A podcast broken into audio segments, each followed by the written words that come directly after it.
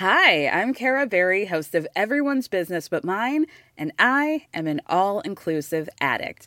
Enter Club Med, the best all inclusive for you and your family. With resorts worldwide, from their family flagship resort, Club Med Punta Cana, to their only mountain resort in Canada, Club Med Quebec, they have everything you need to relax. With their 20 plus sports activities, wellness programs, you can dine on delicious cuisine and make memories with your family. So book your next getaway with Club Med. Visit clubmed.us or call 1 800 Club Med or your travel advisor.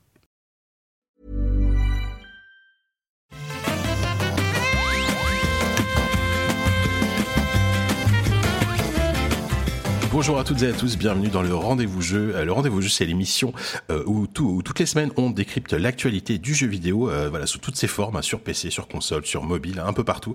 vous l'avez remarqué, j'essaye un peu de voilà d'imiter Patrick Béja dans, son lancement, mais je ne suis pas Patrick Béja. je suis Jean Clébert Loret. Alors vous me connaissez peut-être si vous écoutez régulièrement le Rendez-vous Jeu. Hein, J'interviens régulièrement, mais voilà, Patrick m'a laissé les clés de la maison, le temps, bah, le temps qui, profite un peu de, enfin qui profite un peu de son enfant, qui, qui l'aide un peu évidemment toute la famille à la maison, puisque vous le savez sans doute, il, a eu un deuxième enfant. Donc du coup, euh, j'ai l'honneur et un petit peu la pression quand même de présenter cette émission à sa place.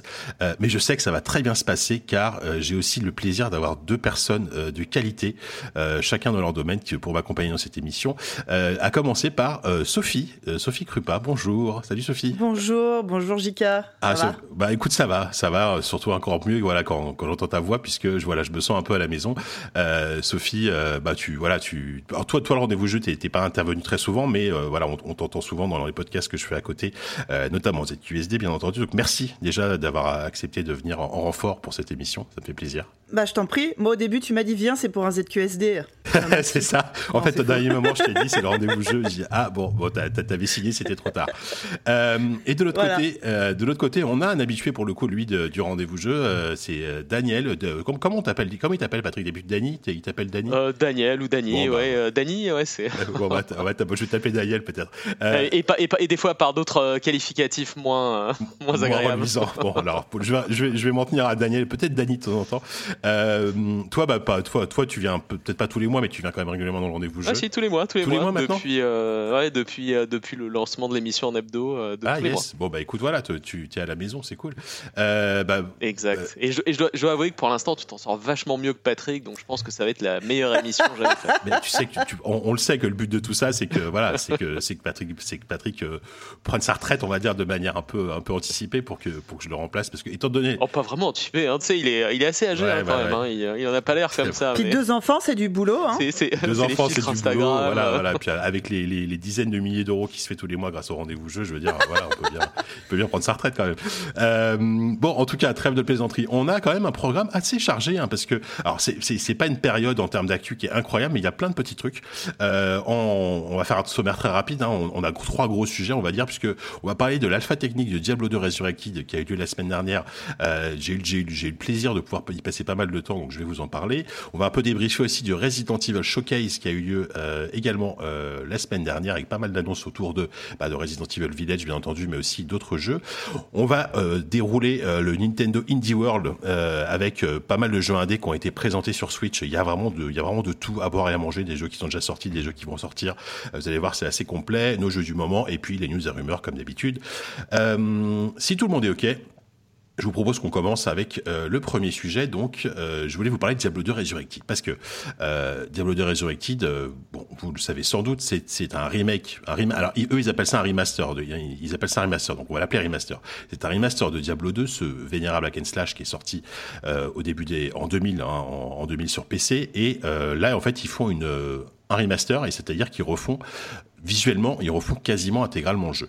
Euh, ce qui s'est passé, c'est qu'il y a eu une alpha technique, donc euh, il y a quelques jours, où on avait accès pendant euh, un gros week-end, on va dire, à, aux deux premiers actes en entier. Hein, donc c'est quand même déjà pas mal de contenu, avec trois classes au choix, donc l'Amazone, euh, le barbare et la sorcière. Et j'ai eu le plaisir de pouvoir pouvoir y accéder, et surtout j'ai eu le plaisir de retomber dedans de manière assez dure. j'y ai passé, ouais, j'y ai passé bien 20 20 bonnes heures sur cette alpha technique, et vraiment jusqu'au bout, en fait, j'y ai joué. Peut-être avant de dérouler mes impressions vous, vous euh, euh, Daniel et Sophie, euh, Diablo, c'est une licence qui vous parle à quel niveau? Je, sais que toi, toi Sophie, c'est plus le 3 que tu connais, c'est ça?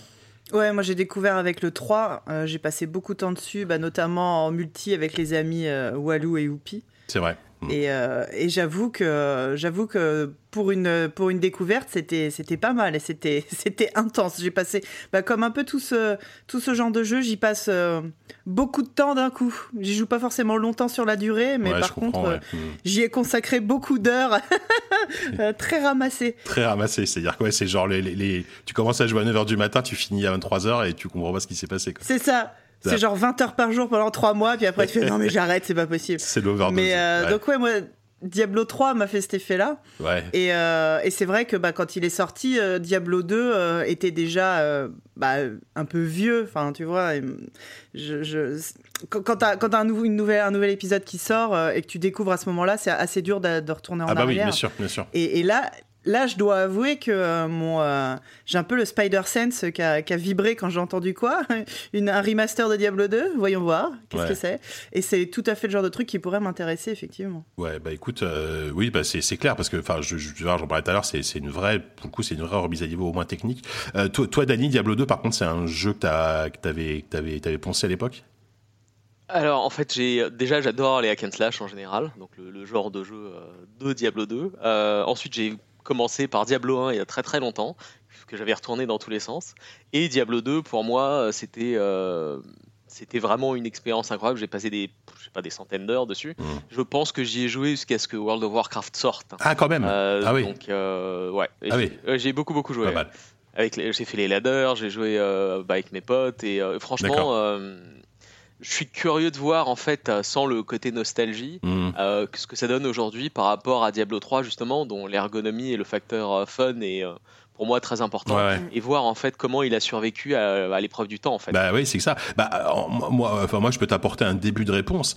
je trouve que c'est un jeu qui a plutôt bien vieilli euh, euh, en termes de, de, gameplay. Alors en fait, le truc qui va peut-être être un peu compliqué pour ceux qui ont qui, qui sont habitués avec l'ensage moderne et euh, et notamment à Diablo 3, bah, c'est la gestion de l'inventaire, ce genre de truc, parce que euh, en fait c'est un inventaire qui est assez assez petit et un truc un détail tout bête, c'est que tu ne peux pas stacker d'objets, c'est-à-dire que tu peux pas empiler des potions.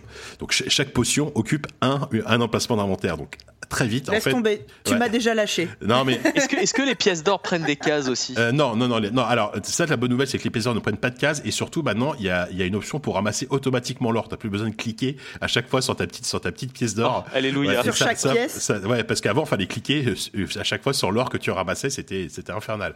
Euh, là, par défaut, tu peux euh, tu, tu, peux avoir le ramassage de l'or automatique qui, qui, est désactivable pour les puristes évidemment. Euh, mais euh, mais surtout là, c'est vrai que la gestion de l'inventaire c'est quelque chose qui est assez aujourd'hui de revenir là-dedans. Bon, du coup ça implique beaucoup d'allers-retours en ville, ça implique une gestion de ton inventaire qui est un peu différente. Moi moi je sais que j'ai joué sorcière là pour surtout pour pour la pour la pour la bêta, pour l'alpha. Euh, et la sorcière, bah, tu, tu, consommes des potions de mana dans tous les sens, notamment. Donc, euh, donc c'est c'est assez particulier. Mais par contre, au-delà de ça, euh, ils ont fait un, ils ont fait un taf quand même de, de en, termes d'ergonomie, notamment, ils ont rendu le jeu compatible manette. Et euh, je suis le premier à être extrêmement agréablement surpris par le, le gameplay à la manette. Euh, le jeu est, ah ouais? ouais, ouais, extrêmement agréable à la manette. Alors, je, je, je sais pas, si, Sophie, toi, Diablo, Diablo 3, tu as joué clavier souris PC à l'époque? Ouais, ouais, ouais, ouais, Parce qu'il a été adapté. Tu cliques tu cliques dans tous les sens, quoi. Ça se reconnaît, quelqu'un qui joue à Diablo, quoi. Ouais, exactement. Clic, clic, clic, clic, clic, clic, clic. Et oui, oui, bah complètement. Et, euh, et Diablo 3 en fait avait bah, été adapté plutôt bien. L'ergonomie sur euh, sur Switch et PlayStation était plutôt bonne. Hein. Moi, j'ai joué aux trois versions en fait, beaucoup sur PC, euh, pas mal sur PlayStation, un peu sur Switch. Et euh, franchement, bah, le jeu est tourne bien. Bah là, en fait, ils ont, ah bah, refait, ils, ont refait un peu la même chose avec notamment ce qui est, ce qui est hyper pratique par rapport aux, aux versions clavier souris. C'est euh, euh chaque pouvoir peut être peut être bindé, donc à, enfin configuré sur une des, une des touches du pad. Donc c'est beaucoup plus agréable de passer d'un pouvoir à l'autre parce que sur à, l'ancienne, il faut il faut d'abord sélectionner le pouvoir puis faire un clic droit. Enfin c'est mm. c'est un peu plus un peu plus compliqué. Euh, donc ça c'est vraiment une bonne nouvelle. Je trouve que la limité au pad est très bonne et je trouve que d'une manière générale les sensations de jeu sont vraiment extra. Euh, les, les combats, les, les sensations de, de frappe quand tu tapes dans des les, les pouvoirs, l'impact que tu as dans les pouvoirs, etc., dans tes sortilèges, est vraiment chouette. Euh, mais pour moi, la, la vraie réussite qui est assez dingue, c'est effectivement visuellement. Euh, J'imagine que vous avez vu les trailers, vous avez peut-être vu de, mm. des démos de gameplay, le, taf qu'ils ont fait. Euh, alors c'est un jeu qui est développé par, par Vicarious Vision, qui est un qui est un studio qui avait fait les, les remasters de Crash Bandicoot et de Tony Hawk récemment, qui sont des, des portages très propres. Depuis, en fait, Vicarious Vision a été intégré à Blizzard depuis le début de l'année, donc c'est devenu un studio Blizzard. Et en fait, ils se sont attachés à respecter vraiment les, environnements euh, quasiment pixel par pixel. Ils ont refait intégralement tous les assets qui étaient en 2D à l'époque, enfin en 3D isométrique, mais en 2D, euh, en 3D, mais ils le font d'une manière extrêmement cohérente et respectueuse. Et ce qui fait que euh, ce qui fait que moi, Diablo 2, c'est probablement un jeu que je préfère à Diablo 3, c'est juste qu'il y a une ambiance beaucoup plus dark, euh, glauque, euh, même assez violente. Hein. Il y a vraiment des moments où tu vas explorer des, prisons, des salles de torture, tu as des trucs assez, euh, assez, assez gore même, tu vois. Et, en, là, avec une nouvelle réalisation, ça, te prend vraiment à la, à la gorge. Tu as une ambiance hyper étouffante, hyper, hyper, hyper sombre, en fait, que, que je retrouve, que, que moi, j'ai pas trop retrouvé dans Diablo 3. Je sais pas si, si vous, c'est pareil. Toi, Dani, qui a joué au 2, est-ce que, est-ce que, est-ce que l'ambiance de Diablo, de Diablo 3, de, de Diablo 2 par rapport au, au 3, euh, enfin lequel tu préfères quoi. Ouais, enfin niveau ambiance, je préfère clairement le 2 et je pense qu'en fait le, le, 3, à mon avis, vu qu'il est plus orienté, euh, je sais pas, arcade, massacre euh, en masse de monstres, tu ressens moins la pression de la, de la difficulté du challenge, mmh. etc. Où tu me dis, oh, lui je le tente ou pas, il a l'air dur. Parce que je, mais en fait, il faut, signaler en fait que j'ai beaucoup joué à Diablo 2 en hardcore principalement. Ah ouais. Donc euh, grosse pression et en plus à l'époque, et donc ça c'est une question que je voulais te poser, c'est si le multijoueur est activé, est-ce qu'il y a aussi le PVP sauvage qui est activé où des fois il y a des mecs qui rentraient dans ta partie, ils s'étaient portés sur toi, ils déclenchaient les enfers et t'avais des risques de mourir et eux ils se tapaient et euh, ils changeaient de jeu. Et euh, ouais. c'était assez fun. ça me mettait beaucoup de pression. Ouais, tu m'étonnes. Bah alors, euh, enfin là je pourrais pas te répondre parce que là c'était une bêta qui était unique pour solo. On pouvait pas jouer en multijoueur. on, pouvait pas, on pouvait tester que du solo. Le, je sais que le multi ce sera jusqu'à 8 joueurs et il y aura du PVP. Mais alors est-ce qu'il y aura les les, les travers entre guillemets de, de ce que tu décris Ça je je, je, je saurais pas le dire. Euh, peut-être que ça a été dit, mais je, me, je t'avoue que j'ai pas, j'ai pas l'info. Mais clairement, le, le, multi sera une composante extrêmement importante du jeu. Euh, donc ça, ça c'est plutôt, euh, c'est plutôt une chouette nouvelle, quoi. Donc, donc voilà. Mais c'est vrai qu'en, en, en termes, en termes d'ambiance, en termes de sensation, en termes de difficulté aussi, effectivement, bah, même avec la sorcière, hein, la sorcière, surtout au début, c'est un peu compliqué. Bah, t'as vraiment des moments où tu te dis, ouais, c'est un peu chaud quand même. Euh, et moi, et moi, j'avais pas retrouvé ces, sensations de hack and slash un peu, un peu un peu à l'ancienne, pas en plus en termes de difficulté depuis bah, depuis Diablo 2 en fait même même si j'ai joué à beaucoup de hack and slash. Euh, et en fait le, le, le, manque d'ergonomie de certains trucs comme donc les potions etc finalement ça m'a pas gêné parce que je trouve que ça, ça fait partie de l'expérience. Euh, et je pense malgré tout et tu vois typiquement Sophie moi je suis vraiment euh, très curieux de voir ce que tu vas en penser. Est-ce que tu vas arriver à outrepasser ces petits ces, ces, petites contraintes d'interface pour te plonger dans le jeu? J'espère en tout cas parce que vraiment c'est un c'est un super c'est un super jeu quoi il faudrait que j'essaye, ouais. Parce que c'est vrai que quand on parle de, de remaster ou de remake, euh, souvent ce qui saute le plus aux yeux, c'est le, les graphismes. Mais je t'avoue que c'est pas forcément ce qui me dérange le plus quand je joue à un vieux jeu. Mmh. C'est vraiment plus bah, tout ce qui est ergonomie et gameplay qui pour moi est, est vraiment plus euh, important dans, bah, dans les sensations de jeu quoi. Ouais, ouais, et il suffit d'un euh, les graphismes peuvent être les plus beaux possibles si au final euh, il y a une ergonomie relou c'est quelque chose qui peut assez vite me faire décrocher je t'avoue. Mmh. Mais mais je suis, quand même, je suis complètement curieuse de voir ça quoi. Ouais, ouais, bah, tu, tu, tu, tu verras. C'est vrai que ils ont quand même amélioré quelques trucs. Je te dis notamment la mobilité au pad. Ils ont amélioré l'interface de gestion de. ouais, donc c'est pas juste un. compétences c'est pas juste un polishing euh, non, c'est, graphique. Non, c'est pas un polishing graphique. Par contre, ils ont vraiment pas touché l'équilibrage, ils ont pas touché les sensations de combat, ils ont pas touché les, les, pouvoirs et tout ça. Et ça, ça tant mieux à la limite, hein, parce que bah voilà. Ouais, mais c'est vrai que par exemple, c'est cette histoire de, de stacker des potions. Euh, est-ce que c'est quelque chose Est-ce que parce que le jeu est pas est pas sorti encore L'alpha, c'est justement là pour pour que les joueurs donnent leur retour. Oui, peut-être que euh, ça va être changé avant la, la, la sortie officielle. Après, je pense que c'est. Et ça se trouve, il y aura peut-être des modes de jeu aussi différents ou une ergonomie remise au goût du jour et une version euh, pour les, les vieux de la vieille. C'est ça. Ils, ils ont annoncé d'ailleurs que le jeu serait compatible avec les modes de Diablo 2. Alors, dans quelle mesure on, ils pourront peut-être pas tout rendre compatible, j'imagine. Parce qu'en fait, ce qui est ce qui est assez fou, c'est qu'il y, y, a une touche dans le jeu. Euh, qui est donc la touche G sur le clavier, qui permet de passer du jeu d'origine à, à, la version remaster en temps réel. Et en fait, tu, tu vois déjà le taf évidemment qui a été abattu. Et en fait, derrière, c'est le Diablo 2 d'origine qui tourne. Et en fait, ils ont rajouté une sorte de surcouche, euh, une surcouche par dessus en fait. Donc c'est vraiment le Diablo 2 d'origine à tel point. Et ça, ça Dani, peut-être que ça va t'intéresser si, si, si, si c'est que tes sauvegardes d'origine seront compatibles avec cette nouvelle version. Ah, c'est ouf ça. Ouais. Donc, oh, donc je, je, je, sais pas si t'as, je, sais pas si t'as encore tes persos. Ouais. Si t'as encore tes persos, tu pourrais les, tu pourrais les rejouer dans, dans la nouvelle version du jeu. Donc, euh... c'est un, un, taf assez incroyable en fait d'avoir réussi à faire ça. Ouais. Quoi. Franchement, c'est un taf incroyable parce qu'ils sont dans une démarche de restauration euh, très respectueuse, tout, tout, en comprenant aussi qu'il y a certains trucs qu'il faut améliorer. Euh, ils sont, mm. ils sont un numéro d'équilibriste, tu vois, vraiment qui, a priori, de, de ce qu'on en a vu, euh, euh est, est, vraiment réussi. Et moi, moi, ça m'a, ça m'a vraiment, euh, enfin voilà, je te dis, j'ai passé, j'ai passé 20 heures du, dessus et, et j'en demandais encore. Donc, donc voilà, j'étais extrêmement, extrêmement satisfait de de, de, ses premières impressions. Et je sais que Patrick qui va nous écouter doit rager parce que parce qu'il avait accès à l'alpha et, bah il a pas pu, il a pas eu le temps parce que il avait une femme qui était en train d'accoucher, donc et du coup il n'a pas pu y toucher. Euh, donc du coup voilà, Patrick, si, si tu nous écoutes, euh, bon bah on sait déjà qu'il a un enfant préféré sur les deux. Hein. c'est peut-être ça. Bon, écoute, ça n'engage que toi, mais peut, écoute peut-être. Euh, donc voilà, donc je rappelle que ça sortira en 2021, euh, sans pour le moment date date précise. Il va y avoir au moins une deuxième alpha technique euh, qui va se focaliser sur le multijoueur euh, dans les, dans les mois à venir, euh, pour le moment sans date de sortie. donc voilà, c'est vraiment extrêmement prometteur et je trouve, je trouve que ça, enfin, je sais pas si vous ça vous a fait ça, mais enfin moi quand j'ai vu le, le, trailer à la BlizzCon, j'étais très agréablement surpris et du coup j'étais hyper hyper curieux et je le suis d'autant plus voilà quand après avoir joué au jeu quoi. J'ai vraiment hâte de, de l'essayer, d'y jouer et et je pense que Blizzard est en train de passer la barre très très haut en fait pour, euh, pour tout ce qui est remaster de, de, jeux comme ça sortis en début des années. Bah, c'est ça. Après, c'est fantastique. Moi, j'ai vraiment hâte de voir le produit fini. Ouais, c'est clair. Après, ça, ça je l'ai pas dit, mais je pense aussi qu'ils ont, ils ont tiré les leçons de, de l'échec de Warcraft Reforged. Enfin, voilà, qui a, qui a, eu beaucoup de soucis. Qui a été, voilà, qui a été extrêmement critiqué, etc. Et, et là, vraiment, de l'impression que j'en ai, c'est qu'ils s'attachent à faire exactement l'inverse, quoi. Ils ont vraiment listé tout ce qui allait pas, tout ce qu'il fallait pas faire, tout ce qu'il fallait plus faire, et euh, ils essayent de, justement de, de, ne pas le faire avec Diablo 2 Resurrected. Donc, euh, donc, euh, donc voilà. Moi, moi j'ai très très hâte et euh, et euh, voilà, donc rendez-vous d'ici, je pense, le maximum la fin de l'année, ou enfin en novembre, j'espère, pour, euh, pour qui s'annonce finalement comme le seul gros jeu Blizzard de, de, 2021. Si je dis pas de bêtises, il n'y a, pas d'autres jeux Blizzard là. je crois, je crois qu'Overwatch 2 n'est même pas prévu pour cette année, je crois. Je sais pas si. Non, non, il n'est pas prévu pour cette année. Qu'est-ce qu'il peut y avoir d'autre? Je sais pas. Non, c'est tout. Bah voilà. Donc, Mais on est d'accord qu'il y a des équipes qui bossent sur un Diablo 4 en ce moment. Oui, oui, oui, bah oui, oui. Bah, Diablo 4, lui, il a été annoncé bien sûr, mais bon, il, pour le moment, il a aucune date de sortie. Il y a encore beaucoup de travail et voilà, je pense que clairement, il est aussi là pour, enfin, Diablo 2 est aussi là pour, pour faire, patienter un petit peu, ouais. Ah, complètement. Et ce sera, ce sera vraiment, je pense, hein, le, ce sera vraiment un bon palliatif parce que, étant donné le mm. contenu gargantuesque, hein, parce que je, je l'ai pas précisé, mais c'est Diablo 2 plus l'extension, donc 5 euh, actes, 6, 7 personnages différents, voilà, avec du multi, etc. C'est typiquement le genre de jeu auquel tu peux jouer pendant, euh, pendant presque deux ans et, et au moment où tu commences à te lasser vaguement Diablo 2 Resurrected, il y a Diablo 4 qui va sortir, tu vois. Bon, on peut, on peut rêver, on peut peut-être imaginer ça, on verra.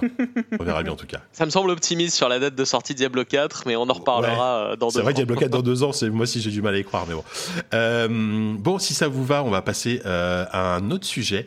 alors. Il y a eu aussi donc la, semaine dernière le showcase de Resident Evil parce que Resident Evil cette année pour le coup c'est vraiment 2021 c'est l'année c'est une année très Resident Evil alors je dis ça mais ça fait trois ans de suite qu'il y en a un tous les ans mais cette année c'est quand même la sortie du huitième épisode donc qui mm. s'appelle Village qui va se passer en fait plus ou moins en Europe de l'Est avec une ambiance très euh, à la fois à la fois gothique à la fois euh, voilà on sent qu'il y a quelque chose de très religieux. Enfin moi, je sais que j'adore j'aime beaucoup l'ambiance de ce qu'on me propose. Euh, en fait il y, a eu un showcase qui a, avec pas mal d'annonces autour du jeu. Je vais je vais rapidement dérouler tout ce qui a été annoncé. Alors il y a un truc qu'on n'a pas il y a il y a, il y a, quelque chose qu'on n'a pas eu c'est qu'on a eu on a eu aucune nouvelle du remake de Resident Evil 4 qui a été confirmé je crois. Donc évidemment ils ont ils ont rien montré. Par contre on a eu quand même Resident Evil 4 VR qui va arriver Oculus Quest. Donc là, attention, ça commence à faire un énième portage de Resident Evil 4 hein, qui est vraiment disponible maintenant sur toutes les plateformes. Euh, on a eu aussi euh, une démo. Alors on a, euh, voilà, ils ont annoncé qu'une démo jouable de 60 minutes allait, allait, allait être mise en ligne dans, dans, quelques temps avec un accès anticipé. Alors attention, c'est compliqué. Avec un accès anticipé sur PlayStation 5. Euh, c'est-à-dire que, attendez, faut que je retrouve le planning de, parce que tu parles de Village là. Ouais, de Village. Oui, je parle de Village. Pardon. Ouais, je parle, je parle de Village. alors, si vous avez une PS5, vous pouvez tester euh, la démo. Euh, bah non, c'est trop tard. C'était c'était ce week-end. Vous pouvez tester la démo euh, pendant 30 minutes. Donc la première partie de la démo pendant 30 minutes. Ensuite, le 25 avril, pendant 24 heures, vous pouvez tester la deuxième partie de la démo. Donc ça, c'est pour les possesseurs de PlayStation 5, la démo de Village. Hein. et ensuite, à partir à partir du mois de mai, c'est-à-dire le 2 mai, voilà, à, à, partir du 2 mai sur sur Xbox et PC et PlayStation, vous pouvez tester la démo en entier. Donc 60 minutes de, de, de démo que vous pouvez, vous pouvez explorer à la fois le village, donc où se passe où se passe l'action, et une partie du, du château. donc ça c'était un peu c'était un peu les grosses annonces. Qu'est-ce qu'on a eu d'autre Bon alors typiquement le mode le mode mercenariste pour Resident Evil Village pour moi c'est un petit peu c'est pas c'est pas c'est pas que je sais pas que ça m'intéresse pas mais bon je sais pas si vous ça vous fait rêver mais c'est pas pour, rappel le mode mercenaire c'est une sorte de mode arcade en fait où, euh, où, vous enchaînez les vous enchaînez les combats euh, vous achetez du matos etc bon c'est c'est c'est vraiment accessoire mais apparemment il y a des gens qui aiment. Euh, et euh, on a eu aussi des nouvelles euh, de Resident Evil Infinite Darkness qui est la première série animée en image de synthèse autour de Resident Evil qui va sortir sur Netflix au mois de juillet avec un trailer hein, qui met en scène donc Léon et, euh, et Claire Redfield. Euh, ça se passe deux ans après les événements de Resident Evil 4. Alors voilà, si, si, vous aimez le lore de Resident Evil, là où normalement vous devriez avoir pas mal de choses. Euh, alors déjà, peut-être vous, euh, est-ce que est-ce que est-ce que déjà que c'est un jeu, est-ce que c'est un jeu que vous attendez, est-ce que c'est une licence que vous aimez bien, euh, ou si c'est pas le cas, on passe directement au troisième sujet et puis et puis voilà. Hein. Bah moi, j'ai joué à tous les Resident Evil ah. et, et, Sophie. Vas-y. moi, j'avais surtout joué au j'avais surtout joué au premier en fait qui, qui, avait vraiment été une grosse claque pour moi sur PlayStation. Mmh. Et par contre, j'avoue que euh, que après c'est une licence euh, que j'ai un peu euh, laissé tomber quoi. Par contre, j'ai toujours suivi d'un œil, on va dire. Mais là, j'avoue que je fais partie de ces personnes qui sont totalement tombées amoureuses de Lady Dimitrescu. Ah euh, donc la vampire de 3 mètres de haut euh, qu'on ah voit dans les trailers. Et que là, d'un coup, euh, mon intérêt a été tout à fait piqué. Et que, enfin, pour, c'est le premier Resident Evil, là, où moderne, on va dire, où l'ambiance vraiment me, me parle hmm. beaucoup plus, quoi. Là où ces derniers temps, ça ressemble, enfin, il y, y, a eu tout un moment où c'était devenu plus des jeux de, des jeux de, d'horreur aventure plus que de. Ouais, bien sûr. Enfin, bah, ça avait un peu changé. Hmm. Ça... Plus que des survival. Ouais, voilà. Et ça, ça, ça me plaisait déjà vachement moins, tout ce qui était bah, le 5, le 6, je, je, sais plus trop. Bah, c'est le 5 et le 6 qui étaient euh, vraiment des espèces de. Le, le, 6, c'était un nanar d'action, quoi. C'était euh, c'était vraiment, c'était vraiment le point de non-retour. Et heureusement, avec le 7, ils ont shifté à quelque chose de beaucoup plus bah, ce, que, ce que va être le, ce que va être le 8, quoi. Déjà, je t'avoue que le 7 avait déjà euh, m'avait déjà plus euh, fait de l'œil. Enfin, j'ai mmh. pas euh, j'ai plus regardé des gens jouer. Alors c'est marrant parce que Resident Evil, c'est typiquement le genre de jeu auquel en vrai je ne joue pas, mais je regarde les gens jouer. Parce que ça me terrifie. J'ai la trouille. Et euh, je parlais du premier sur PlayStation, mais je l'avais pas fait en vrai. C'était euh, un pote de lycée et moi. C'est lui qui avait la manette. Et moi, j'étais à côté en train de faire attention, machin, tout. Truc insupportable. et par contre, j'étais super balèze pour résoudre les énigmes. Tu vois, genre à base, bah, tu pousses la statue, tu prends le truc, tu machin. Et c'était vraiment le jeu qu'on avait fait à deux. Mais je suis totalement incapable de tenir la manette. Bah, déjà parce qu'à l'époque, en plus, les, euh, les commandes étaient tellement rigides que j'avais balancé le, bah, le pad au bout de 5 minutes, me dire qu'est-ce que c'est que cette merde ça, ça, contribuait pas mal à l'ambiance en fait. Cette, oui, euh, la, rigidité, c'est ça, t'étais en panique et tout, mais, mais vraiment, le jeu m'avait vraiment marqué. Et, euh, et, voilà, et cette, cette ambiance-là, ce, ce, frisson-là, euh, je trouvais que le 7 déjà me, me, me, le rappelait un peu plus. Et là, mmh. le 8, ouais, carrément quoi. bah, carrément. Mais du coup, je pense que je n'y jouerai pas, mais du coup, il faut que je. Bah, Peut-être qu'il faut que je retrouve sur copain d'avance, copain du lycée, savoir s'il a envie de faire Resident Evil Village euh, avec moi. Non mais ouais carrément, c'est le genre de jeu qui est, qui, est, super agréable à suivre en vrai. Euh, moi je me rappelle aussi euh, quand, quand je jouais au 7, je le testais pour le taf et, et, et j'avais des, des, des, des, collègues et tout qui, qui ont regardé jouer parce qu'ils ils étaient vraiment, ils étaient vraiment à fond dedans et ils étaient eux-mêmes ils voulaient pas jouer parce que ça, ça les faisait flipper. toi Dani, tu disais que tu avais joué à, tout, à, tous les Resident Evil donc tu, tu connais bien. J'ai joué à tous les Resident Evil, oui. Et en gros, bah, je suis totalement aligné en plus avec ce que disait Sophie et tu vois 5, 6 je les ai pas vraiment appréciés, je pense même pas les avoir terminés. Et en fait, à un moment, je pense que le bestiaire est passé aussi dans un, domaine qui me, qui me parle pas vraiment, c'est des sortes de gros monstres avec des tentacules, mm. euh, euh, très, euh, très japonais, mais qui font pour moi, ça fait pas vraiment peur. Alors que finalement, euh, ce qui était flippant dans les, dans les vraiment les, les, monstres des premiers Resident Evil pour moi, c'était vraiment que c'est des trucs super simples. Dans le 2, par exemple, il y a l'alligator, enfin le mm. crocodile dans les. bah, c'est tout con, hein, mais il était, il était marquant mm. comme boss. Et euh, donc, euh, donc c'est aussi un peu là où j'ai arrêté le set, c'est au moment où ça commençait à devenir un peu moins inquiétants en termes de monstres pour moi, donc les trucs à tentacules, les machins, les blobs, ça me parle pas du tout. Et donc j'espère que le 7, pardon, le 8, ils vont revenir sur, les, sur, les, sur leurs origines et vraiment avoir des, bah. humanoïdes mutants. Bah, déjà avec le 7, tu, tu l'as fait le 7 du coup euh, J'en ai fait la moitié. Ouais, je trouve qu'avec le 7, ils sont revenus à une formule déjà en termes de, de gameplay qui était vachement axée sur. Euh, le début est fantastique. voilà, et, et beaucoup de finalement, il y a, y a dans la deuxième partie, il y a plus de combats qui créent des monstres qui sont pas d'ailleurs qui sont pas terribles, mais le début euh, avec la famille, enfin pour moi c'est c'est incroyable. Voilà, c'est la meilleure, c'est le meilleur passage. Le, 7, c'est vraiment un, c'est Massacre à la tronçonneuse, c'est du cinéma de genre, c'est des hommages. Le, premier boss. Ouais. Le, premier boss dans le 7 était fantastique, la bagnole, le mec dans sa bagnole en train de. Exactement. C'était très original. Exactement. Et ça, j'aimerais justement qu'ils arrivent idéalement à pondre un Resident Evil 8 où ils arrivent à retrouver un peu cette ambiance où t'es pas forcément basé sur des monstres mmh. euh, bah, qui sont euh, pas forcément parlants pour notre folklore à nous. Peut-être peut parler rapidement de ça. Moi, moi j'ai testé la démo Village là, donc sur PS5. Euh, j'ai trouvé ça trop bien. Enfin, j'ai adoré. Alors, elle, elle est, elle est, enfin, c'est 30 minutes, mais c'est assez court parce qu'il y a beaucoup de cinématiques, etc. Déjà en termes de réalisation, en termes d'ambiance, mais c'est, c'est, je trouve ça absolument ma boule. C'est-à-dire quand tu arrives dans le village, tu as vraiment cette ambiance, euh, bah, c'est enneigé, euh, tu, tu vois le, ce château gothique au loin, il y a, y, y, y, une église, il y a, y a une espèce de vieille, de vieille, de vieille dame un peu folle qui te, qui a, qui, genre là, une prophétie, tu vois, qui dit vous allez tous mourir. Enfin, vraiment, t'es, es dans l'ambiance. Et euh, il y a un taf sur les, les, les visages, les, euh, les éclairages et des visages, mmh.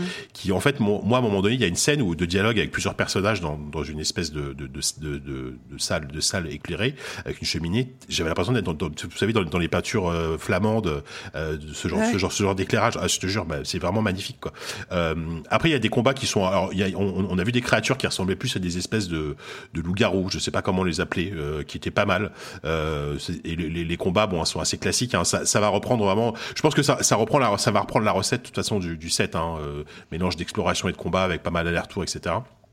Mais euh, on n'a pas vu, euh, bah, notamment, euh, tu, tu, tu citais Lady Dimitrescu euh, tout, à, enfin, de, tout, tout, à l'heure, Sophie, on, on l'a, on l'a pas encore vu parce que clairement, on sent qu'ils vont capitaliser dessus. ça va vraiment, c'est vraiment la méchante de, de, ah de, de, cet épisode. Et, et j'ai l'impression qu'il y a un truc autant le 7 avait quelque chose de très ouais très crade très euh, série B d'horreur euh, c'était très la colline à des yeux voilà c'est ça voilà. Massacre à la voilà c'est exactement ça. autant celui-là tu sens qu'il y a une influence beaucoup plus gothique euh, beaucoup plus beaucoup plus Dracula version Bram Stoker tu vois ce genre de truc. Bon c'est l'impression que j'en ai. Alors moi moi de toute façon les deux les, enfin les deux ambiances me parlent énormément donc donc ça va ça m'a vraiment bien plu donc c'est vrai que je vous encourage à tester la démo. Alors si vous avez une PS5 si vous avez une PS5 vous pouvez tester avant. Le jeu sort le 8 mai, si je dis pas de bêtises. Euh, donc c'est intéressant. Est-ce que est-ce qu'il y a d'autres choses qui est-ce que est-ce que vous avez est-ce que vous par exemple une série animée Resident Evil par contre ça vous intéresse ou, Oh, je vais la regarder. Ah ouais, je, je, vais, pas dire que j'ai hâte, mais je vais lui laisser sa chance. Et pourquoi en fait? Parce que euh, j'ai euh, regardé donc Castlevania sur Netflix. Ah. Et J'étais agréablement surpris, j'ai trouvé ça pas mal. D'accord. Donc euh, voilà, je vais lui laisser une chance. Ok. Ben, je sais pas ce que ça va donner, mais euh, pourquoi pas. C'est vrai que Netflix adapte pas mal de, jeux vidéo en animé là euh, ces derniers temps. C'est un peu leur, c'est un peu leur dada. toi, Sophie, bof. Ah bah tu vois, j'étais même pas au courant. Et bon, ça me bouleverse pas plus que ça, je t'avoue. non, mais en vrai, peut-être que si je tombe dessus, pourquoi pas. J'ai regardé la bande-annonce. Bon, le, le, le, truc, c'est que moi, j'aime beaucoup Resident Evil, mais le, lore global, tu vois, genre l'espèce d'univers global qu'ils ont créé, bon, c'est c'est moyen. moyen. Et puis c'est c'est compliqué pour rien, tu vois. Donc euh, donc bon, pas, pas sûr effectivement que de voir ça. Il euh, y a ça. Bon, bah, j'avoue que Resident Evil 4 en VR sur Quest, sur le Oculus Quest, euh, moi, je suis plutôt chaud parce que je suis amateur à la fois de bah, Resident Evil 4. Euh, toi, Dani, je sais pas ce que t'en penses, mais c'est probablement le dans, le top 3 des meilleurs épisodes de la de la licence. Je sais pas, mais c'est probable, c'est probable. Oui, oui, je, enfin, je pense. Ouais, je suis d'accord. Donc euh, voilà. Il, est, il était fantastique. Et, il joue en VR, donc il sera, il sera jouable à la première personne, hein, contrairement au Resident Evil 4 d'origine. On y jouera à la première personne. Jamais de la vie un Resident Evil en VR. Jamais. Ouais, mais alors tu, tu sais que le 4 c'est probablement l'épisode qui fait le moins peur. C'est plus un, vraiment un, un, un film d'action, mais ultra efficace, vraiment avec une mise en scène de fou et tout. Mais c'est moins, c'est, moins un truc de trouille. Euh. il est stressant quand même. Hein. Il y a des passages où t'as le gros là avec sa tronçonneuse ou alors l'assaut de la maison par les villageois. Écoute, en VR, je pense que non, il vaut mieux pas. Hein, ouais, bon, d'accord, ok. Euh, ouais, non, mais bah, moi, je suis quand même très curieux d'essayer de voir, euh, de voir, de voir ce que ça peut donner. Ah, je pense que ça va être top. Ouais. ouais je, pense, je pense que ça peut être au moins effectivement efficace. Faut voir si visuellement ça a pas trop pris cher parce que je pense qu'ils vont pas refaire le moteur. bon, r 4, c'est, c'était quand même sorti a, je sais plus quand c'est sorti, mais ça commence à dater quoi. Donc. Mais la, version PC n'était pas déjà un petit peu plus qualitative en termes de, de, de graphisme, résolution. Voilà, c'était upscalé. T'avais juste un upscale, tu vois, pour pouvoir jouer en, sur un écran wide, etc. Donc là, ce sera pareil, j'imagine sur le Quest, mais il faudra voir. ce sera pas un remake. il a peut-être pris un coup de vieux. Ouais, on, verra. et peut-être dernier point un peu intéressant. Enfin moi, c'est le côté un peu technique. Il y aura du ray tracing dans, dans, dans le dans Resident Evil Village. Hein.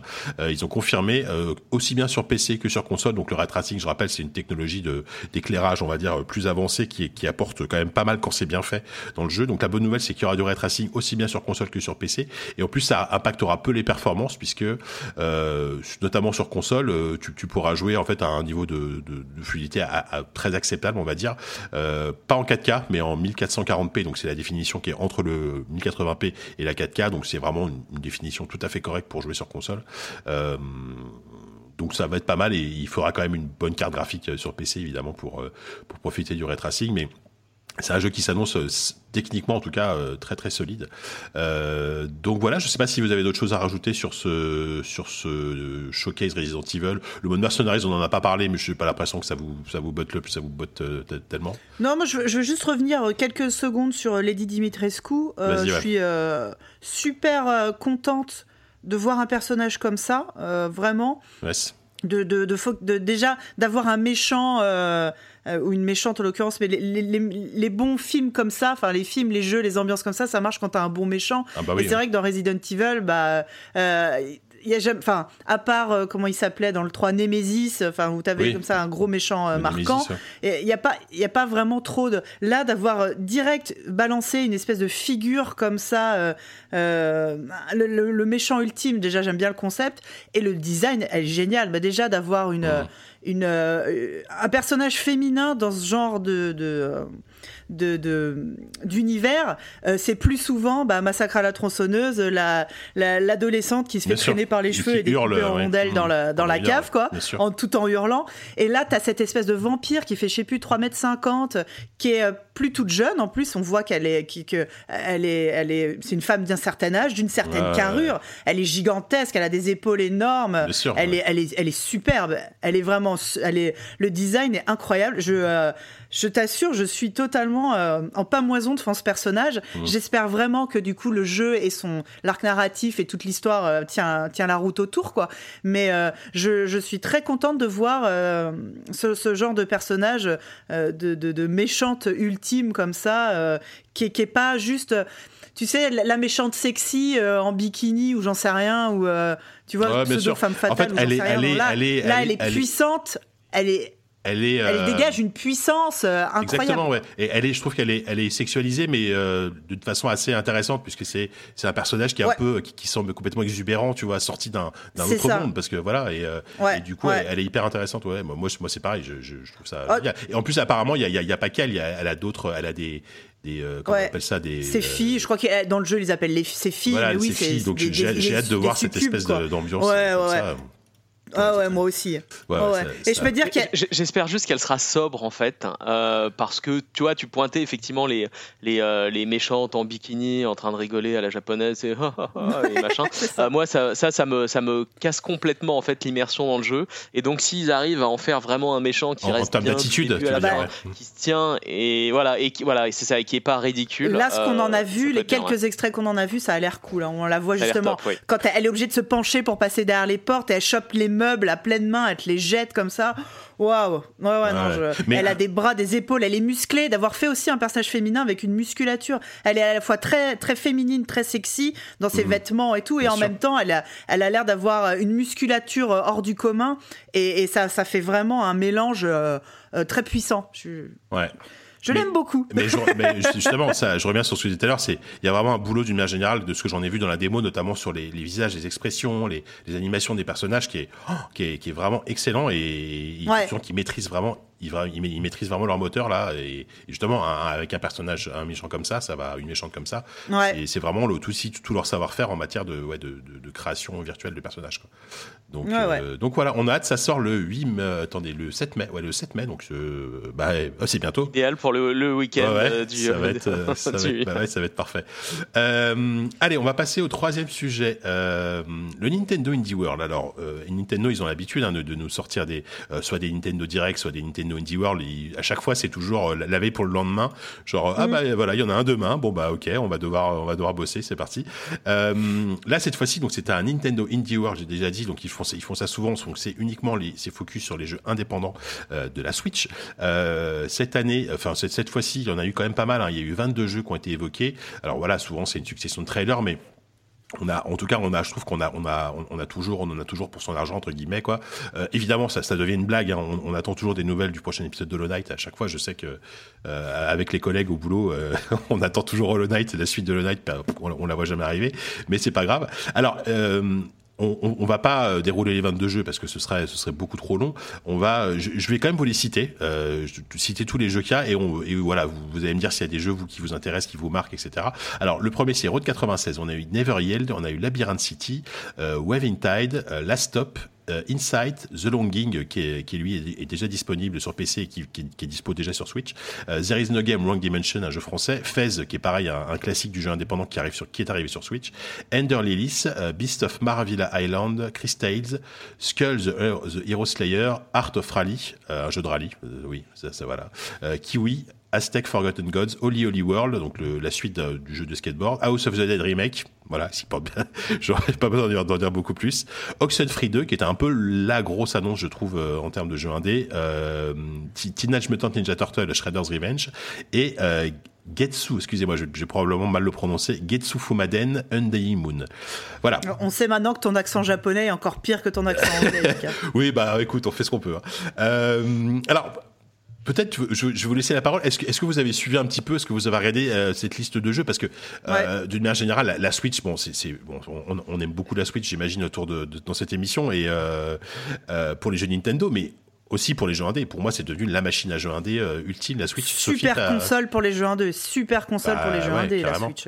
Toi, Sophie, bah, tu, à la maison, Vas-y. Bah, je disais, non, je veux juste à la maison, bah, j'ai une Switch et mon, mon fils a une Switch Lite. Et, euh, et le, le, elles sont blindées de jeux indés, euh, ah les, deux consoles, quoi. C'est euh, c'est trop bien. Je suis d'accord. Je suis entièrement d'accord avec toi. Est-ce qu'il y a des jeux qui t'ont qui t'ont un peu fait de l'œil, Sophie, là-dedans, toi? Ouais, bah après, bah, y a, moi, il y a des jeux que j'adore dans cette liste qui sont déjà auxquels j'ai déjà joué sur PC. Bah, The Longing, déjà, qui est un jeu euh, ah. assez incroyable. Et d'ailleurs, en, revoyant des images, ça m'a fait pleurer parce que ça m'a fait penser que mon, mon petit bonhomme, ça fait, bah, à mon avis, plus de 400 jours qu'il attend. Parce qu'on rappelle que c'est un jeu qui se passe en temps réel. Il faut où on joue un petit personnage qui est dans, qui est dans, on joue un petit personnage, un petit mm, qui vit dans un sous-sol et euh, il y a un roi, il, est, il est au service d'un roi qui est énorme et qui s'endort et le roi lui dit tu me réveilleras dans, dans 400 jours. Et ce sont 400 jours réels, donc un petit peu plus d'une année. Et toi, pendant ce temps-là, ton petit bonhomme, bah, il fait un peu sa vie et t'attends. C'est un jeu où il faut attendre. Il y a plusieurs fins possibles, des bonnes et des mauvaises. Et là, vraie fin entre guillemets, bah, c'est au bout de 400 jours, le roi se réveille. Et je t'avoue que bah, euh, j'ai pas relancé le jeu parce que là j'ai très peur et à mon avis mon petit bonhomme, ça fait plus d'un an qu'il attend tout seul dans le noir et il me fait de la peine et je suis encore dans le déni en train de faire oula. Mais non, c'est un jeu très spécial et un jeu que j'aime beaucoup. J'espère qu'il y a beaucoup de gens qui vont le découvrir. Un autre jeu qui pour moi est euh, le, le, un de mes meilleurs jeux euh, de tous les temps. il s'est glissé directement dans, dans, le top de mes jeux. C'est euh, There is no game, wrong dimension. Ah je l'adore. C'est un jeu génial. Tu disais, c'est un jeu français. C'est ça, euh, oui. Qui est un c'est un, hommage aux jeux vidéo en général. C'est vrai que j'ai tendance à me méfier un peu des jeux qui reposent sur euh, euh, les clins d'œil, euh, les, références, les, la culture geek, machin. C'est pas toujours bien fait. Celui-là, c'est un chef-d'œuvre. C'est vraiment. on, on joue. le jeu est conscient d'être un jeu. Alors ça aussi, c'est très casse-gueule. Hein, les trucs très méta, ah bah ça peut très vite être complètement raté. Là, c'est extrêmement bien réussi. C'est très touchant. Et euh, il faut vraiment le faire jusqu'au bout en plus parce que c'est un jeu qui se renouvelle sans cesse. Ça commence comme une espèce de, de petite parodie de, de, jeu. Il y a, des, il y a des, un passage point and click à la LucasArts, il y a un passage à la Zelda. Alors c'est très rigolo. Juste dans ces parodies de jeux, c'est très rigolo et au fur et à mesure, il y a vraiment un lore qui se détache et une histoire qui se raconte. Et à la fin, j'ai pleuré, les enfants, moi. C'était très ah très bien. Ah d'accord. ah ouais, c'est hyper Ah ouais. touchant à la fin et tout, quoi. Mais, c'est un, euh, un excellent jeu. Si, si- alors, je, je dis une bêtise, mais c'est la suite de There Is No Game ou c'est le, il y a un seul jeu There Is No Game? Il me semblait qu'il y avait déjà. un Alors, jeu There is no... There is no game au début c'était un jeu de euh, comment on appelle ça de euh, D'aventure, de jam De Jam. Ah oui, c'est un, non non un jeu de game non jam. non d'accord. c'est un, un jeu de game jam Mhm. euh, et, et, euh, qui, qui a eu son petit succès et du coup là il a été développé en version euh, longue on va dire D'accord. en version étoffée Hmm. et, et voilà c'était déjà juste juste rigolo le- ce que je disais hein, le petit jeu de départ et là ça a vraiment pris une dimension sans, sans jeu de mots euh, qui, est, qui est non vraiment excellente c'est vraiment un jeu à part entière c'est pas juste une blague quoi c'est un très très bon jeu Ah ok. et cool, bah, sinon, euh, ouais, vraiment, je conseille. Et sinon, dans les autres annonces, moi, qui m'ont plu, bah, alors très, franchement, House of the Dead remake, je suis au taquet. Ouais. J'adore, Ouais, bon. j'adore House of the Dead. Je disais tout à l'heure que euh, les Resident Evil, j'arrivais pas à y jouer parce que euh, faut tenir la manette et que ça fout la trouille. House of the Dead, pour moi, c'est exactement l'inverse. Ah bah oui. C'est-à-dire, ça fait ça fait pas peur, c'est juste pour rigoler. J'aime beaucoup les rail shooters, à vrai dire. Mmh. Euh, j'ai- un peu ce, ce- ce goût de- des jeux arcade et. Et, Et euh, Qu'est-ce que tu penses de l'ergonomie en fait? Parce qu'en fait, c'est un jeu euh, fait pour être joué au pistolet. Et moi, j'ai un- je, je me demande en fait comment ça va se jouer, Moi aussi. surtout en multi. Moi Ça aussi. me fait un peu peur en fait. Ouais, je pense. euh, Il y a de grandes chances que ça soit raté, oui.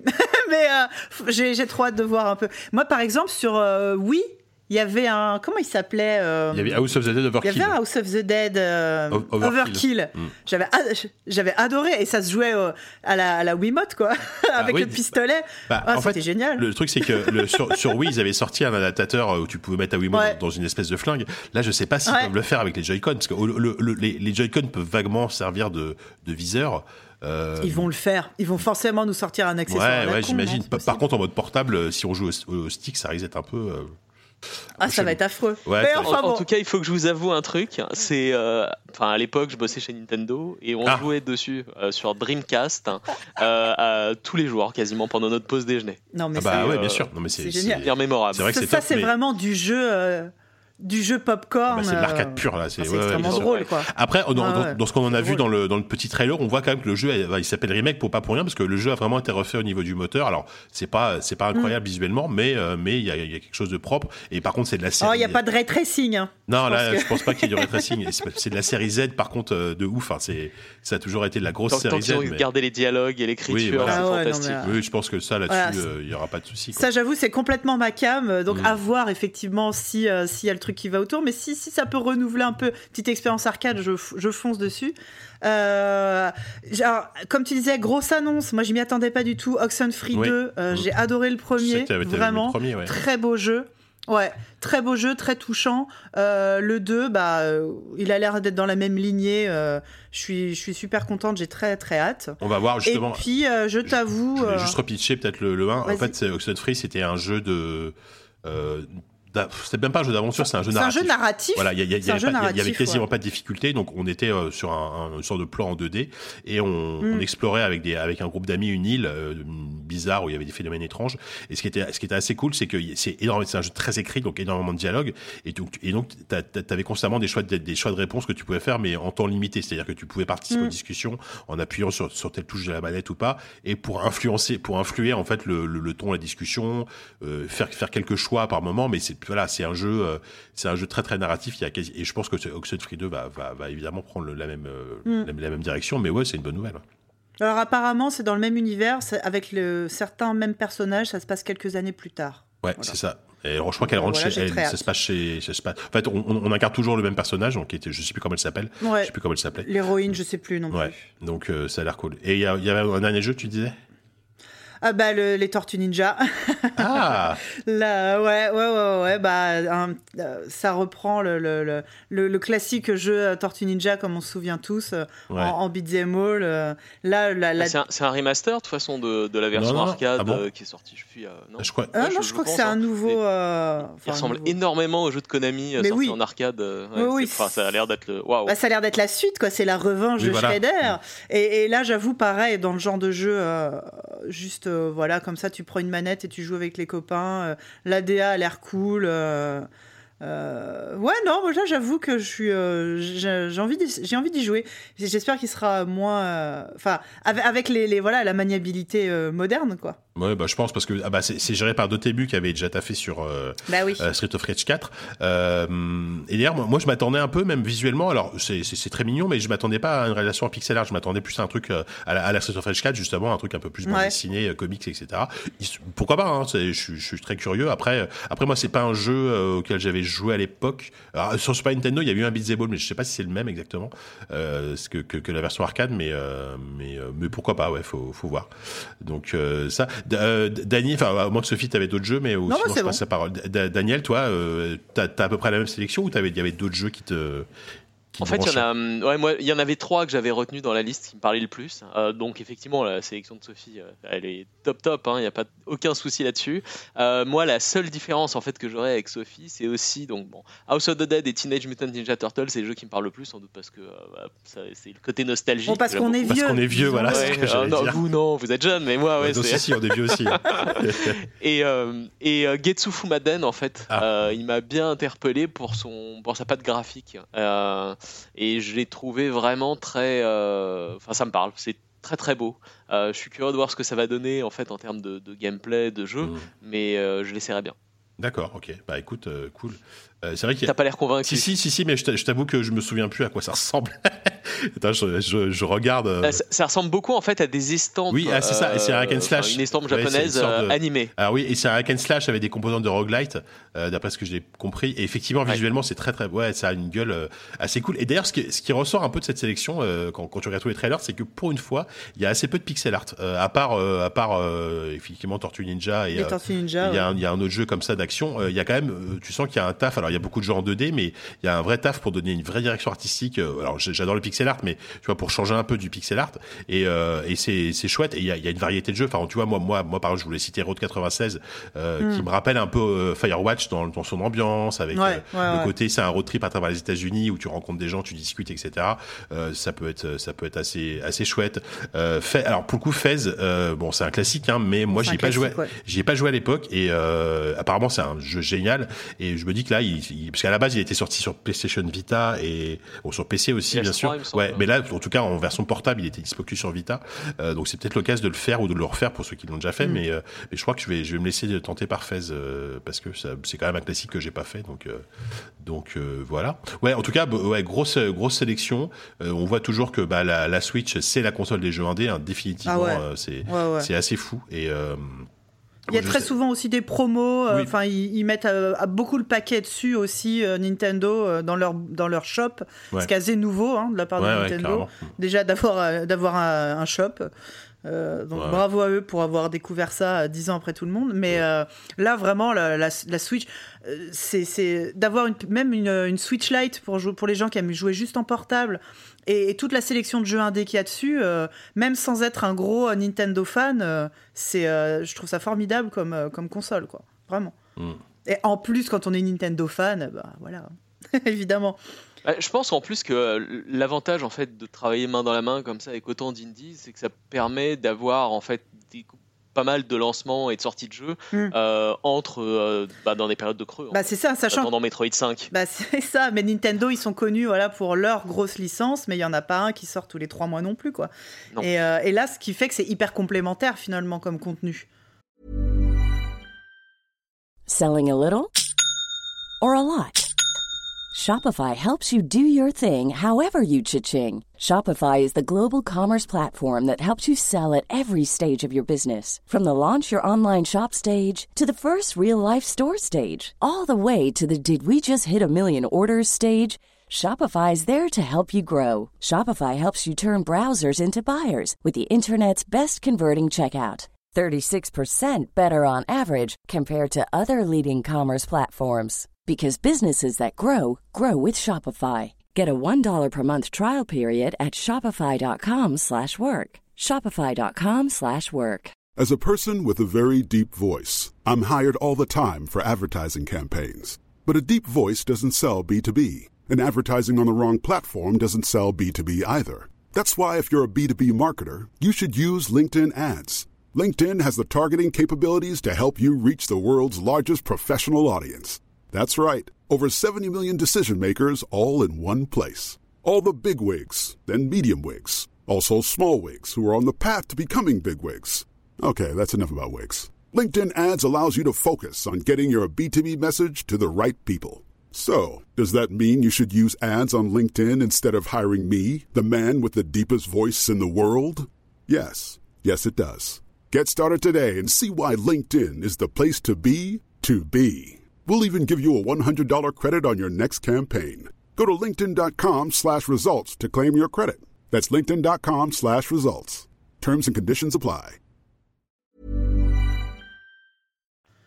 Ouais, carrément. C'est vrai que c'est vraiment le, ils ont, ils ont trouvé la bonne formule entre eux, effectivement, sortir ouais. deux, trois gros jeux par an, parce que finalement, ils, ils, ont, ils ont pas, ils ont produisent pas plus, et arriver à, à, à occuper le terrain avec des jeux indés et qui a priori c'est enfin ça a l'air d'être un bon deal sur, euh, parce que les gens achètent des jeux indés sur Switch en fait. Bah, et puis euh, vu le, le, parc de Switch installé maintenant parce que là il faut dire que c'est bon hein, euh, la Switch c'est quand même une console qui se vend extrêmement bien Ouais, pour un indé Mhm. c'est hyper intéressant d'être d'être mis en avant sur le shop Nintendo hein. Ouais, ouais, bah c'est c'est clair. Et il y a moins de concurrence aussi avec les AAA parce Ouais. que ils, Et ils sont- sortent pas toutes les trois semaines. et ils sont pas en concurrence avec les AAA ah ouais non je pense que c'est un bon deal pour tout le monde Ouais, Mm. c'est clair.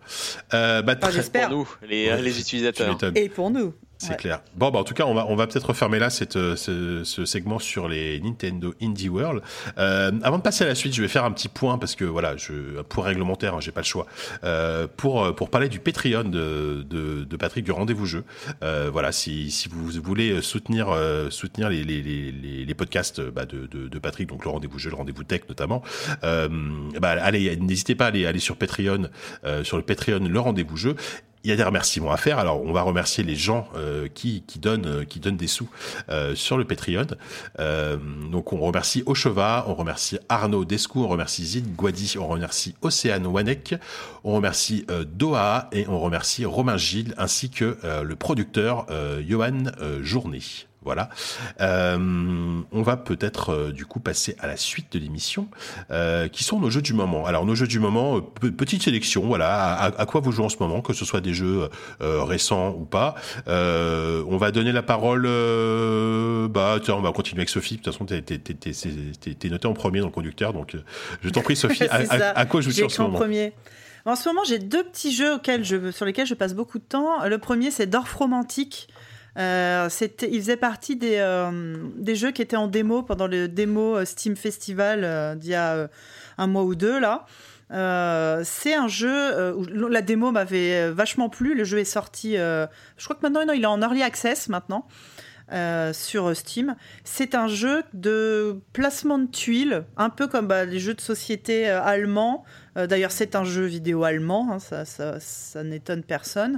c'est un, un- non, non, mais tu sais, ils sont très, euh, voilà, les jeux de société. Ah bah oui, enfin, c'est vraiment, une culture là-bas, c'est une spécialité. Mm. Et donc là, c'est vraiment euh, un jeu de placement de tuiles, tout simplement, où tu dois, tu as des tuiles. qui, qui alors, par exemple, alors, je vais essayer d'être concrète. Tu as des tuiles qui représentent des champs, des maisons, des, des, des chemins de fer, des, des, euh, des forêts, tu vois, ce genre de choses. Et comme des dominos, d'ailleurs, il y a un jeu, un jeu de société pour enfants qui s'appelle King Domino, qui, qui marche beaucoup pour les enfants. C'est très. C'est pour les gens qui connaissent, c'est King Domino en jeu vidéo. Et donc, tu dois faire le plus de points possible en, Mhm. en plaçant tes tuiles comme ça. Au fur et à mesure, tu as ton deck, tu choisis pas ton deck, hein, les tuiles, tu les as au fur et à mesure, tu les découvres et tu essayes de les placer. Tu as des petits objectifs où on te demande essaye de faire une forêt qui fait euh, tant de tuiles, essaye de faire un champ qui fait tant de tuiles. Tu as des objectifs comme ça et au fur et à mesure, ça, tu débloques des nouvelles tuiles, une espèce de puzzle game comme ça. C'est incroyable, c'est hyper chill. La DA est toute mignonne. C'est. euh, Ah, c'est euh, c'est d'un reposant et en même temps il y a un petit challenge, c'est parfait. Donc pour l'instant, c'est toujours en early access et, prévu pour plus tard un mode bac à sable. Donc j'imagine sans objectif, purement décoratif, on va dire. Et puis j'imagine d'autres nouveaux, d'autres nouvelles tuiles. C'est très très agréable. D'accord. et, et je voulais juste parler vite fait d'un autre jeu. Yes. Qui s'appelle Cozy Grove. Euh, qui est une sorte, toujours sur PC, une sorte, euh, alors on a beaucoup dit, une sorte d'Animal Crossing, mais avec des fantômes. Ah, ok. tu joues, Pourquoi pas Tu joues un petit, euh, alors c'est une DA très aquarelle. tu joues un petit personnage, un petit scout qui débarque sur une île et tu te rends compte que cette île est habitée par des fantômes ours et toi, tu as la capacité de leur parler et il va, s'agir de leur rendre des services. C'est beaucoup euh, trouver des choses sur l'île, ramasser euh, des, éléments pour fabriquer. Il y a un peu de craft, un peu de déco, bah, un peu comme tu imagines, un, ouais, un peu comme Animal Crossing, quoi. Et c'est pareil, euh, une fois que tu as fini tes tâches de la journée, il faut attendre le lendemain en jour réel pour avoir des nouvelles tâches. C'est très mignon, c'est très joli. Et puis bah écoute, je trouve que voilà, dans en ces moments un petit peu parfois anxiogène de la vie, euh, se détendre sur ce genre de petits jeux tout mignons, bah moi ça me fait beaucoup de bien. Voilà. D'accord, le jeu feel good à la, à la Animal Crossing. Donc tous les deux dispo sur PC, euh, sur console aussi ou pas Tu sais pas? Oula, je sais pas, parce que je n'ai pas bien fait mon travail. Pas grave. Bon, bah, en tout cas, oui, de toute façon, vous tapez. Alors, Dorf Romantique, je précise, ça s'écrit D-O-R, euh, R-O-M-A-N-T-I-K. Alors, Dorf, Dorf, ça veut dire village en allemand, et romantique. Voilà, mais romantique avec un Dorf romantique en un seul mot, et puis Cozy Grove avec un Z à Cozy. pas comme les copains du Cozy Corner. C'est ça, il y, a, des petits pièges. Euh, Daniel, à quoi, tu, à quoi tu joues en ce moment? Alors, si on met de côté World of Warcraft, qui est quand même un, bah, un, investissement en temps toujours euh, conséquent pour moi, euh, Ghost and Goblins euh, Remastered. Et donc, on en avait déjà parlé avec Patrick, je crois que c'est dans l'épisode de je sais plus, janvier ou février, un peu avant la sortie du jeu. J'y joue encore maintenant, il est très sympa, il est je pense qu'il est plus difficile que les jeux d'origine dont il s'inspire, mais euh, le remaster est excellent à mon avis parce qu'il reprend une sélection de niveaux. Il, est plus difficile. Le remaster est plus difficile que le jeu d'origine. Mais comment c'est possible C'est-à-dire qu'on ne peut pas, en fait, peut pas jouer donc. C'était déjà infernal, ouais. Euh, il, faut, il faut être motivé. Alors, euh, en fait, pour, pour, vous expliquer le, le procédé, j'ai joué à Remaster, je me dis, oh là là, qu'est-ce que c'est dur, j'ai dû perdre le coup de main. J'ai téléchargé en fait sur Switch, il y avait euh, une version euh, Capcom Arcade où il donnait euh, Ghost and Goblins, le jeu d'origine.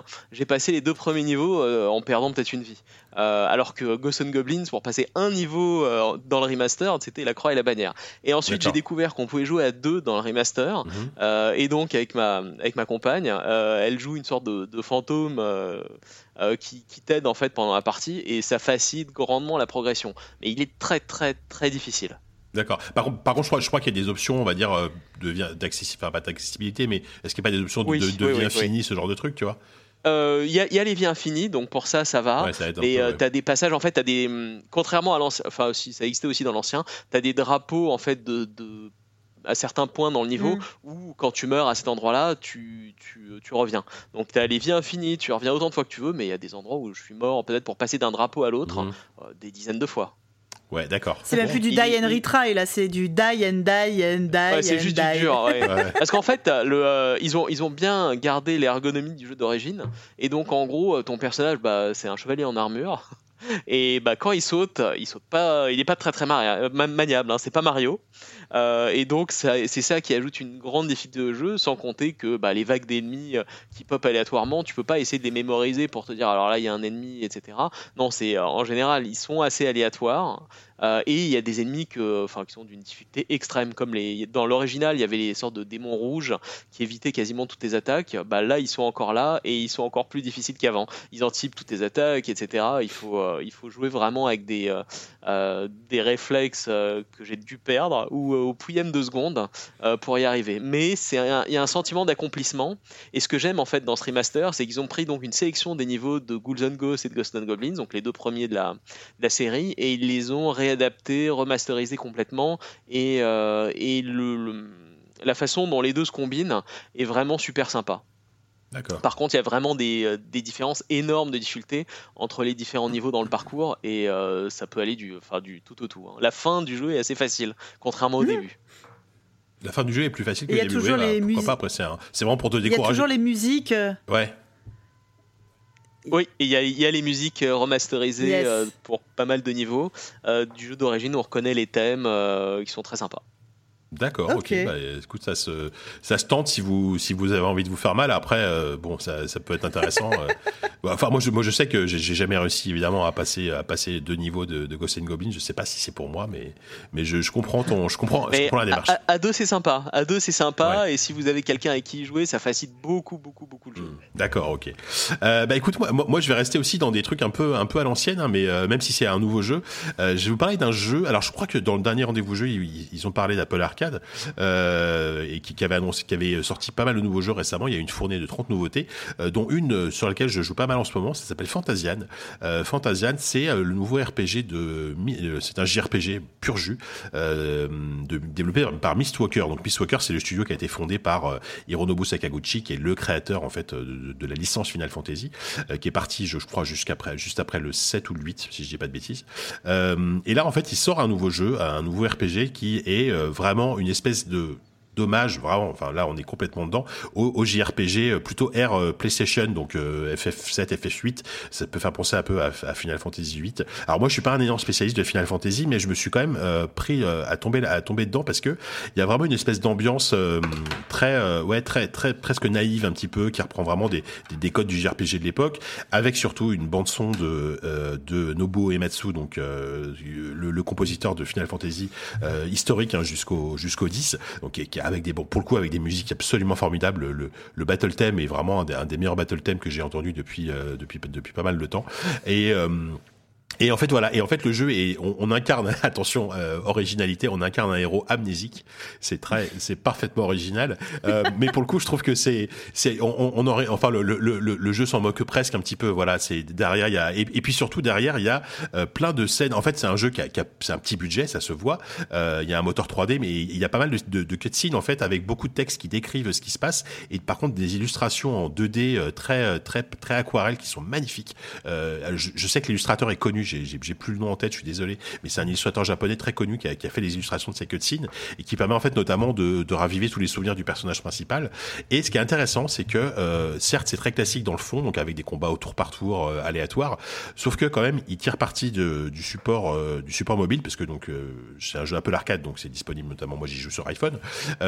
C'est-à-dire que c'est un système de combat au tour par tour plutôt classique avec les, deux camps en face, sauf qu'en fait la, la, disposition des ennemis fait que tu peux régulièrement courber en fait avec ton doigt euh, ton, attaque ou ton sortilège pour pouvoir toucher plusieurs ennemis à la fois. Donc en fait, il faut passer ton temps à, voilà à modifier ta, trajectoire de tir et tes, tes, courbes pour pouvoir optimiser tes, euh, tes, euh, tes, tes, coups, tes combats et tes dégâts. Et du coup, ça donne des, combats extrêmement agréables à jouer. Il y, a aussi, un système en fait qui, te, qui te, où tu peux choisir de ne pas faire les combats quand, quand, quand tu traverses une map, mais d'accumuler en fait les, les ennemis qui, vont aller dans une espèce de, ils appellent ça le dimension, c'est un, une sorte de, de, de, de, de pokéball en fait où tous les ennemis vont, vont aller, vont aller s'attraper. Sauf qu'au bout de 30, de 30 combats évités, bah t'es obligé de, de déclencher un combat où là tu vas te taper contre les 30 ennemis d'un coup, ce qui, qui, qui t'amène des bonus. Donc tu peux choisir d'aller jusqu'au bout, tu peux choisir évidemment de, de déclencher le combat au bout de 15 ou de 10 ennemis. Euh, du coup, ça, permet de traverser une zone, par exemple, où t'as pas envie de te taper des combats aléatoires, un, peu, parfois un peu pénibles. Hop, tu, actives ce truc-là et à la fin, tu te fais un gros combat qui va durer un peu plus longtemps. Mais, euh, mais je trouve que ça apporte un rythme hyper intéressant. Euh, donc voilà, c'est vraiment, franchement, si, vous, si vous, si vous avez aimé les, si vous aimez les, les JRPG à très à l'ancienne, mais avec quand même euh, quelques bonnes idées, et surtout un qui tire parti vraiment extrêmement de manière extrêmement euh, euh, du support tactile, bah, Fantasian, c'est vraiment chouette, c'est vraiment très chouette. Euh, et puis je rappelle, c'est voilà, si vous, êtes abonné à Apple, si vous êtes abonné à Apple Arcade, c'est 5 euros par mois. Bah, vous, vous jouez au jeu, c'est gratuit, il n'y a pas de microtransactions, c'est le jeu complet. Euh, donc c'est c'est une chouette démarche, je trouve, et je, suis plutôt content de voir que bah, des studios comme Miss Walker voilà peuvent, peuvent sortir des, des, jeux comme ça grâce à grâce à la politique d'Apple là-dessus quoi donc euh, voilà c'est ça fait partie des très bons euh, des très bonnes surprises de, de la dernière fournée de jeux sorti sur Apple Arcade. Je sais pas si vous ça vous ça vous dit quelque chose, enfin si vous avez joué ou pas. Bah moi, il, il faisait partie. En fait, j'y ai pas joué du tout parce que je sors très peu de chez moi en ce moment, euh, confinement et tout ça. Mais disons qu'à partir du moment où je vais me remettre à prendre les transports en commun, il y avait deux jeux que je voulais essayer sur Apple Arcade. Ouais. Donc le premier, euh, c'est Taiko no Tatsujin que j'adore Ah oui. euh, pour le côté fun du jeu est sympa. Et, et Fantasian. Donc il fait partie de ma liste de jeux à essayer. J'en ai entendu que du bien. Mhm. Et ce que tu viens de dire, moi, ça me, ça me parle et j'aimerais bien y jouer quand j'aurai un peu plus de déplacements. À la maison, euh, j'aime pas trop jouer. Ouais, ouais mais, bah, je suis un peu comme toi aussi. Donc là, moi, enfin, moi, je vais au boulot deux fois par semaine, donc j'y joue, euh, j'y joue euh, quatre allers-retours par semaine, ça me suffit, tu vois. Ou des fois, des fois le soir avant, avant de dormir, mais c'est vrai que c'est, c'est vraiment un bon, c'est vraiment un bon petit jeu. Voilà, je, je, je peux pas dire plus, quoi. Donc, donc voilà, bah, on, a fait le tour, je pense, pour nos, pour nos jeux du moment, et nous allons passer tranquillement à la dernière partie de l'émission, qui sont les news et rumeurs. Donc là, je vais, je vais, je vais dérouler pas mal de, pas mal d'actu qui sont ainsi, qui se sont déroulés ces derniers temps. Euh, si, si, vous avez rien à dire, bah il euh, n'y a pas de souci, euh, mais n'hésitez pas à m'interrompre hein, pour pour pour commenter pour commenter tout ça. alors la, première la, première info, elle est, elle est elle toute récente et ce qui est intéressant, c'est que finalement il n'y aura pas de fermeture des stores en ligne ou PS Store PlayStation 3 et Vita, prévu cet été. Donc Sony il y a quelques temps avait annoncé ça, ça avait pas mal râlé parce que voilà les, les, les pour, ceux qui avaient acheté des gens dématérialisés à l'époque, notamment sur Vita, bon il y a encore des gens qui jouent sur Vita, hein, mais et sur PS3, bah, ils étaient pas très contents. Finalement, Sony a fait marche arrière en, en expliquant qu'ils avaient compris que c'était pas forcément une très bonne idée. Donc ils vont garder, euh, ils vont garder ces stores-là ouverts. Alors J'imagine que ça sera pas encore pendant pendant 20 ans. Hein. C'est un sursis, on va dire qu'on a gagné. Mais au moins voilà, si, si vous voulez absolument euh, retélécharger vos jeux sur euh, sur les sur les PS Store de la PS3 et de la et de la Vita, bah, vous pourrez le faire euh, au moins pendant encore quelques temps. une autre actu. Sophie, pardon. Je t'interromps juste, ça pose, enfin, c'est le problème, c'est le problème qu'on connaît tous, enfin, de, la dématérialisation ah, des jeux vidéo. Savoir que, enfin, moi, moi, je suis la première à trouver ça génial les jeux démat parce que c'est hyper pratique, mmh. mais euh, que bah le jour où voilà, euh, quand quand c'est disponible sur certains stores et le jour où ces stores-là ferment, mais c'est pareil pour tous les jeux euh, qui dépendent d'un serveur. Le jour où le serveur ferme, t'as tout perdu. Donc on en revient toujours à, l'idée de la conservation du jeu vidéo. Et, puis même voilà pour, la conservation du jeu vidéo, c'est important. Ouais. Sur, c'est pareil chez Nintendo, hein, quand le, là maintenant, je crois que le store euh, Wii U et le store euh, DS ils sont fermés. Euh, mm. bon bah. Mm. Ouais, non, Après, tu conserves les jeux, tu conserves évidemment les jeux que tu as déjà, encore heureux. Ouais. Mais, euh, on sait bien que euh, ces trucs-là finissent par faire. Ouais, mais si, Steam fait faillite demain et qu'ils n'ont plus les moyens d'eux, euh, bah. On a tout perdu. beaucoup, beaucoup de jeux de PLA, c'est bah, terrible. Hein. Ah oui, bah. les, gens de commencer à rejouer avec des cailloux hein, si Steam s'arrête. Hein. C'est ça. non, mais les gens te disent, oui, vous, vous, pourrez télécharger, il faudra télécharger vos jeux, les conserver sur votre PC. Bah, mais bon, tu vois, tout ça reste du dématérialisé. Alors, il y aura des, tu pourras faire des sauvegardes. Enfin, bref, c'est un, un, vrai problème, effectivement, pour la conservation, comme tu dis, pour, pour, même pour le côté historique du jeu vidéo, c'est un vrai problème. Mais ça, on on, le sait. Hein, et là, là c'est juste que bah, les premiers stores euh, entièrement des maths commencent à être assez vieux pour commencer à fermer les uns après les autres. Et là, ça devient très concret, ce genre de, ce genre de problème. C'est que le début. Hein. Ouais, ouais, ouais. Ça va être ça partout maintenant. Enfin. Euh, autre news intéressante, il y a, il y a euh, du côté de chez Sony, il y a le donc le, le studio qui a fait Death Gone, donc qui s'appelle Ben Studio. Il y a eu euh, récemment le, le, directeur créatif du jeu, John Garvin, qui s'est exprimé sur sur sur, de, sur le jeu et bon, on a appris déjà que ça a été extrêmement compliqué, ça a été un, développement long et difficile pendant pendant six ans. tu sens derrière, il a il a, il a pas dit le mot crunch, hein, mais bon, tu sens qu'il est il, a pas voulu le dire, mais voilà. Et derrière, en fait, il, a dit quelque chose d'intéressant qui pourrait beaucoup ouvrir un mini mais euh, voilà, c'était dire euh, dit voilà parce qu'en fait a priori il y aura pas de suite à, à Death il y aura voilà parce que le jeu a bien marché mais sans plus. Euh, et, donc lui, il s'est un peu emporté en disant, mais de toute façon, si, si vous voulez une suite, bah, il, fallait l'acheter au lancement au prix fort et pas, pas, pas quand il est gratuit, pas quand il est à 5 euros, etc c'est un point de vue que je trouve intéressant d'un point de vue développeur pur parce que c'est vrai que bah, si, si tu achètes ton jeu 60 euros j'imagine que le développeur va peut-être en gagner un peu plus. En tout cas ça montrera un enthousiasme un peu un peu plus fort sur le jeu. Après derrière euh, on a une réalité économique qui fait que euh, bah, c'est compliqué pour d'acheter tous les jeux que tu as envie d'acheter euh, au, lancement. Surtout quand tu vois que maintenant les, les, jeux les, les, jeux type les jeux PS5 sortent des fois à 80 euros. Mmh. donc je sais pas ce que vous en pensez vous de ce, ce genre de déclaration. C'est un peu complexe tu vois. Je pense comme comme euh, enfin j'ai un sentiment partagé sur ce genre de déclaration je sais pas bah, Sophie toi vu, qu'on est à la fois des consommateurs mais qu'on est quand même euh, sensibilisé au euh, au métier des professionnels du jeu vidéo. C'est sûr que quand tu es consommateur, tu as envie de payer ton jeu le moins cher possible, évidemment.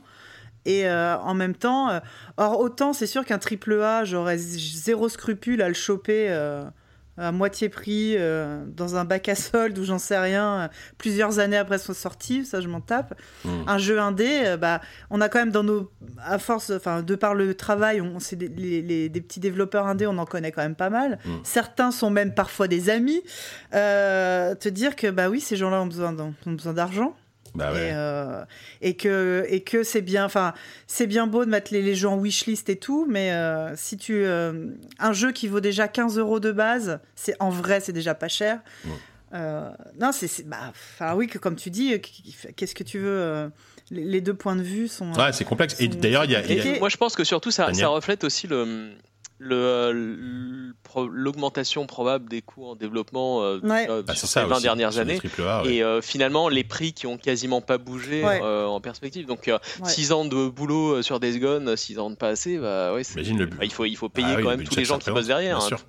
Et d'ailleurs, d'ailleurs depuis, euh, depuis, depuis, depuis tout ça, il y a eu une, il y a, une pétition qui apparemment marche pas mal. Alors bon, marche pas mal. On parle de 50 000 signatures, hein, donc euh, c'est peu par rapport à des, des, chiffres de vente, mais euh, pour que finalement Sony envisage de faire une suite à Death Gone, parce que c'est un jeu qui apparemment, enfin moi, moi j'y ai peu joué, mais c'est un jeu qui est, qui est, qui, est, pas mauvais du tout quoi en plus. Donc et, en ce moment, alors ça, ça va, c'est un peu paradoxal par rapport à ce que je viens de dire, mais il est offert sur le PlayStation Plus. Donc si vous voulez, si vous voulez le tester et que vous êtes abonné au PS Plus, vous pouvez le, vous pouvez le récupérer. C'est vrai qu'il y a, il y a ce genre de système qui est en train de se mettre en place. Bah, c'est par les PS Plus, les euh, Xbox Game Pass et tout, des mm. systèmes d'abonnement. Ça, pour le coup, moi, je connais pas quels sont les deals qui sont passés avec les développeurs. Parce que euh, si c'est comme euh, Spotify et compagnie où on sait que c'est surtout le l'intermédiaire qui touche plein de fric et puis finalement l'artiste touche que dalle, on continue à développer des des systèmes économiques bah, pas ouf quoi. Mm. Je sais pas du tout. J'espère que tous les jeux qui sont sur le euh, PlayStation Plus, le Xbox Game Pass, que c'est des bons deals et qui touchent euh, l'argent qu'ils doivent. Mais euh, bah, si je connaissais des gens qui étaient journalistes jeux vidéo, je leur demanderais d'enquêter là-dessus. Pourrait peut-être, ouais. Mais non, mais moi, enfin, moi, ce que je sais, et, et, Days Gone, en fait, juste pour en revenir rapidement sur Days Gone, il y a la version PC aussi qui va sortir bientôt et je pense que c'est un moyen aussi d'étaler les coûts, Bien sûr. De, donner en fait une deuxième vie au jeu mm. et euh, d'étaler les coûts et d'avoir une opportunité en fait de retrouver du revenu et de la croissance euh, qui peut peut-être si le jeu se vend bien mm. euh, finalement ouvrir la porte à un 2. Bah, et je pense que le, futur, à mon avis, des AAA comme ça sur les, euh, sur les consoles, les exclus, c'est euh, effectivement de s'ouvrir au PC de plus en plus. Et euh, ça permet, enfin, c'est pas une concurrence massive ou vraiment directe. Parce que finalement, un joueur console, bah, il préférera sans doute y jouer sur sa console. Bah Mais par contre, ça, ça, ça, augmente le marché potentiel euh, de manière significative. Bah, là, tu vois ce que tu dis, ça fait penser à une autre actu que j'avais pas cité du tout, mais euh, qui est un peu plus ancienne. C'est par exemple euh, Death Stranding qui a été une exclu PS4 pendant quelques temps et sorti sur PC. Et récemment, on a appris qu'il avait extrêmement marché sur PC. Ça avait été un vrai succès. Il y a eu, il y a eu évidemment Horizon Zero Dawn qui est sorti sur PC aussi. Mm. Voilà, les, les, exclus notamment chez Sony. Alors Microsoft, c'est déjà de base des, des jeux exclus console PC. donc là-dessus, il n'y aura pas de souci. Mais c'est vrai que Sony envisage de plus en plus ces exclus euh, comme, comme, des jeux, comme des jeux euh, PlayStation, enfin console PlayStation slash PC. Donc, euh, donc comme d'habitude, hein, vous jouez sur PC, vous, vous avez tout à y gagner puisque vous jouerez tous les jeux. Donc euh, c'est le meilleur truc. Euh, alors on va continuer un petit peu. Alors moi c'est une très bonne nouvelle, ça je suis très content puisque les créateurs de le studio derrière Celeste, donc Extremely OK, Games, donc mené par par, par Maddie Thorston, a annoncé son prochain jeu qui s'appelle Earthblade. Et alors c'est vraiment un tout petit teasing pour le moment. Et ce qui est génial, c'est que pour pour teaser le jeu, qu'est-ce qu'ils ont publié? Ils ont publié un extrait musical de l'OST du jeu composé par Lena Rain, donc Lena Rain qui était la compositrice de l'OST de, de, de Celeste, qui est, qui, qui est, une OST absolument, absolument magnifique. Euh, donc là, ils ont annoncé en fait ce jeu qui sera un jeu de, euh, un jeu d'exploration aventure. Euh, apparemment, ça a été très, euh, ils ont mis du temps avant de, de se mettre sur un, un de, à savoir qu'est-ce qu'ils voulaient faire. Ils ont créé plus, ils disaient voilà, on a créé, on a créé quatre prototypes différents avant de trouver vraiment la bonne formule et on bosse dessus depuis, euh, bah, depuis la, sortie de Céleste en fait. Et donc là, là, ça y est, on est enfin prêt, on a enfin un proto qui marche. Donc on va pouvoir s'y mettre vraiment. Donc clairement, le jeu ne va, pas sortir tout de suite. Hein. Mais euh, ça fait extrêmement plaisir parce que euh, donc ce studio, ils ont quand même créé, euh, pardon, comment il s'appelle, Towerfall, qui est, qui est, juste l'un des meilleurs jeux multijoueurs de de, de, de, la décennie, et, et Celeste, qui est l'un des meilleurs jeux de plateforme de la décennie. Donc bon, on, peut on peut leur faire confiance sur sur un jeu d'action aventure, d'exploration. ça va s'appeler, en tout cas, ça va s'appeler Earthblade. Alors peut-être que c'est un nom de code, hein, je sais pas, mais mais en tout cas, moi, je suis ravi d'avoir d'avoir des nouvelles de, de prochain jeu, quoi. Ah non, voilà. Euh, ensuite, euh, alors pour un truc un peu plus différent, euh, reparlons un peu de cloud gaming puisque le Game Pass, euh, donc, ce qu'on appelait xCloud aujourd'hui, maintenant qui s'appelle le, streaming sur Game Pass, arrive enfin sur PC et sur sur les appareils iOS. Alors en version bêta, c'est-à-dire que si vous êtes, il y a, une possibilité de recevoir des invitations pour tester le, service de donc de cloud gaming sur PC Windows 10 et sur sur téléphone Apple. Alors via en fait une interface web parce que Apple est un peu un peu un peu pénible là-dessus et, et n'autorise pas en fait des, des, des, des trucs tiers avec des, avec des, avec des paiements à, à fonctionner en natif sur des sur des applications. Donc c'est pour ça qu'il n'y a pas de surtout pas un truc Microsoft. Voilà surtout pas un truc Microsoft. Donc ils vont pouvoir gruger entre guillemets gruger. Ils ont ils ont quand même, ils ont quand même trouvé une sorte d'accord avec Apple pour pouvoir sortir un, un, quelque chose via une interface web. Donc la bonne nouvelle c'est que ça arrive enfin sur PC moi moi, moi limite c'est plus la version PC de Xcloud qui m'intéresse parce que euh, voilà jouer à jouer à des jeux Xcloud sur un petit laptop euh, sur un petit PC portable sans carte graphique bah, ça peut être vachement intéressant. Euh, je sais pas si vous quelque chose vous avez je sais pas si vous avez essayé vous le, le, le Xcloud enfin le, le streaming sur euh, sur euh, de Microsoft non, j'ai jamais essayé, mais euh, oui, on, on, voit bien que c'est des nouvelles euh, façons de. Ouais. Je veux dire de consommer, mais des nouvelles façons de jouer qui sont en train de se développer. Hein, bah ouais, ouais, je pense qu'il y a un avenir très fort en fait derrière ce genre de technologie bah oui. et ça aussi ça limite le besoin de mmh. changer de bécane gaming euh, tous les euh, 3, 4, 5, 6 ans. Euh, Après, on... toutes les marques se lancent dans le, dans le streaming de jeux pour l'instant. C'est pas encore il euh, y a ouais. vraiment pas de leader ou de technologie qui se dégage mais euh, ah bah non c'est même l'inverse hein, moi j'espère juste qu'on va pas on, on... vas-y vas-y Ouais, non, j'espère juste qu'on va pas euh, finalement arriver dans un, un, monde en fait où ce sera comme euh, comme pour le streaming vidéo mm. euh, où il y aura tellement ouais. d'acteurs que ce sera très très difficile de s'y retrouver et de faire son choix. Mm. Ça, bah, ça, oui, malheureusement, c'est ça va ça va probablement être ça pendant une étape. Et puis, il y a aussi le truc inverse. Le jour où il y en aura un seul qui aura le monopole et qui dictera toute sa. Euh, qui dictera sa loi. Bon, mmh. euh, voilà, qu'est-ce qui, qu'est-ce qui se passera entre les deux, quoi.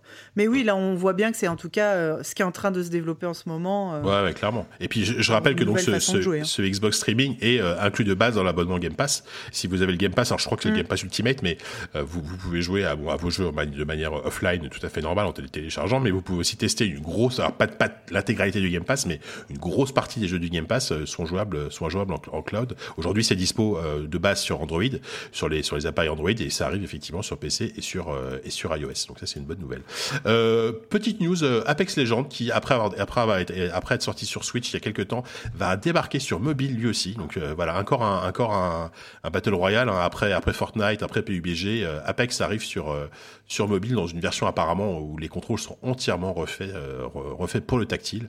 Il n'y a pas de date de sortie mais ils annoncent une bêta pour le printemps printemps 2021 donc là là maintenant là donc ça devrait pas trop tarder.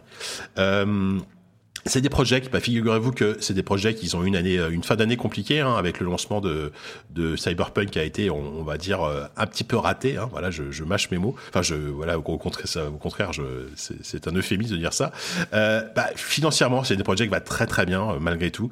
Euh, Cyberpunk, ça s'est quand même vendu à 13 millions d'exemplaires hein, au, à son lancement, donc c'est, c'était un, c'est un, excellent démarrage. Et ils ont annoncé un chiffre d'affaires de euh, de 468 millions d'euros pour l'année 2020. Donc comparé à 114 millions pour 2019, donc ils ont ils ont un petit peu un petit peu augmenté leur leur chiffre d'affaires. Et pareil un bénéfice qui passe de 175 euh, de 175 millions à euh, pardon non pardon parce que je dis n'importe quoi. Un bénéfice qui passe de 38 millions d'euros à 253 millions d'euros. Donc pareil euh, ah énorme ouais. énorme ouais, ouais, gros gros carton. Bah en fait de, 2019 c'est vrai que c'était l'année où ils ont pas sorti grand chose à part euh, la version Switch de The Witcher. Alors The Witcher c'est c'est ce qu'on appelle un long seller hein, ça s'est vendu sur le long terme. Mais mm. je pense que Cyberpunk quoi qu'on en dise quoi quoi quoi qui a été le lancement euh, voilà c'est un jeu qui qui, s'est bien vendu qui va continuer à se vendre à coup de mise à jour etc voilà donc financièrement c'est un studio qui va bien. Après, bon, en, en interne, il y a, je pense qu'il y a eu, il y a eu il y a énormément de, de, de, choses à revoir sur la façon dont fonctionne CD Projekt. On en a beaucoup parlé déjà, mais euh, mais en tout cas de savoir que le studio va, le studio se porte bien financièrement, c'est quand même une quand même une bonne nouvelle quoi. Euh, par contre, un, un, autre studio qui se porte un peu moins bien, je pense que c'est ceux qui se qui développaient jusqu'à présent le MMO Seigneur des Anneaux, puisque le jeu a été annulé par Amazon, donc encore un projet de plus annulé par Amazon Studio. Ça se passe pas très bien hein, Amazon jeux mmh. vidéo. Euh, C'était un jeu qui était développé par Athlon Games, qui était un studio en fait américain, donc basé à Los Angeles, et qui était une filiale filiale d'un éditeur chinois qui s'appelait Leiyu Technology et qui en fait en début d'année a été racheté par par Tencent, donc le Tencent, le géant chinois du jeu vidéo. Et apparemment, d'après d'après les infos qui ont été dévoilées par Bloomberg, il y a eu de gros soucis en fait entre Tencent et ce studio et ils n'ont pas trouvé d'accord en fait qui permet de, trouver de, bonnes conditions pour poursuivre le, développement du titre. Et donc du coup, Amazon a décidé de, de, le projet. Euh, d'annuler le projet. C'est un de plus, hein, parce que Amazon, ils ont déjà annulé euh, Crucible, qui était un TPS euh, qui était en développement depuis quelques temps, et ils ont toujours un MMO qui s'appelle New World, qui est qui est un peu voilà, on, ne sait pas trop où ça en est. C'est un peu compliqué pour euh, pour Amazon et le jeu vidéo, donc je sais pas du tout, euh, je sais pas du tout comment ça va évoluer, mais bon, encore un projet. Ouais, peut-être peut-être qu'ils se rendent compte que faire du jeu vidéo, enfin c'est c'est un métier. C'est un métier. bah oui, c'est comme Google, hein. Bah, Google, Amazon l'apprend assez assez assez dépend, hein, on va dire ça comme ça, mais euh, mais voilà. Qu'est-ce mais regardez aussi Microsoft, ça a pris des ouais, des années des années pour arriver là où ils en sont, donc c'est voilà. et je pense que c'est euh, c'est un ils ont peut-être, enfin les, les, grosses entreprises américaines ont des fois une vision peut-être un peu court-termiste en disant voilà, bah, si on met euh, euh, X dizaines de millions sur un MMO, c'est bon, World of Warcraft est mort. Ouais, bah, c'est exactement ça. En, 2021, vouloir concurrencer World of Warcraft, c'est quand même pas la meilleure idée du monde. Moi, c'est courageux. Moi, je suis pas triste que Amazon ou Google se plantent. Je préférerais que d'autres gens fassent du jeu vidéo. Enfin. ouais, non, mais que, que, que, des gens qui, qui, qui, eux se lancent parce que, euh, parce que tiens, c'est euh, c'est un, un, investissement comme un autre. Ah bah le jeu vidéo, c'est un, marché qui vaut tant de milliards, alors on va faire du jeu vidéo.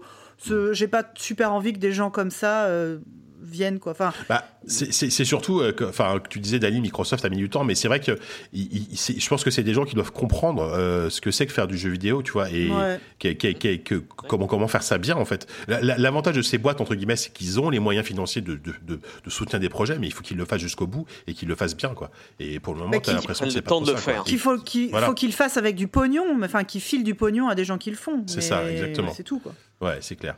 Euh, Qu'est-ce qu'on va Alors, je, oui, alors rapidement, euh, Genshin Impact, qui est le, le carton hein, euh, MMO, enfin free to play, pardon, gacha, euh, un peu à la Zelda. Vous, vous voyez ce que c'est, j'imagine, Genshin Impact. Eh ben, il va sortir euh, dans une version optimisée PS5. Voilà, si vous êtes joueur de Genshin Impact sur euh, sur mobile et parce que je rappelle que le jeu est cross-platform, donc vous pouvez jouer sur mobile et continuer votre partie sur console. Eh ben, il va y avoir une, une, une un patch PS5 qui sortira le 28 avril avec voilà support de la résolution 4K, des textures améliorées et des temps de chargement réduits.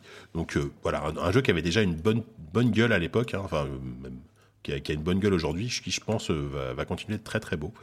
Qu'est-ce qu'il y a d'autre? Ah oui, alors un autre jeu, alors moi, c'est juste pour, pour placer ce jeu que j'ai que j'ai découvert vraiment sur le tard et que j'adore, c'est Sea of Thieves.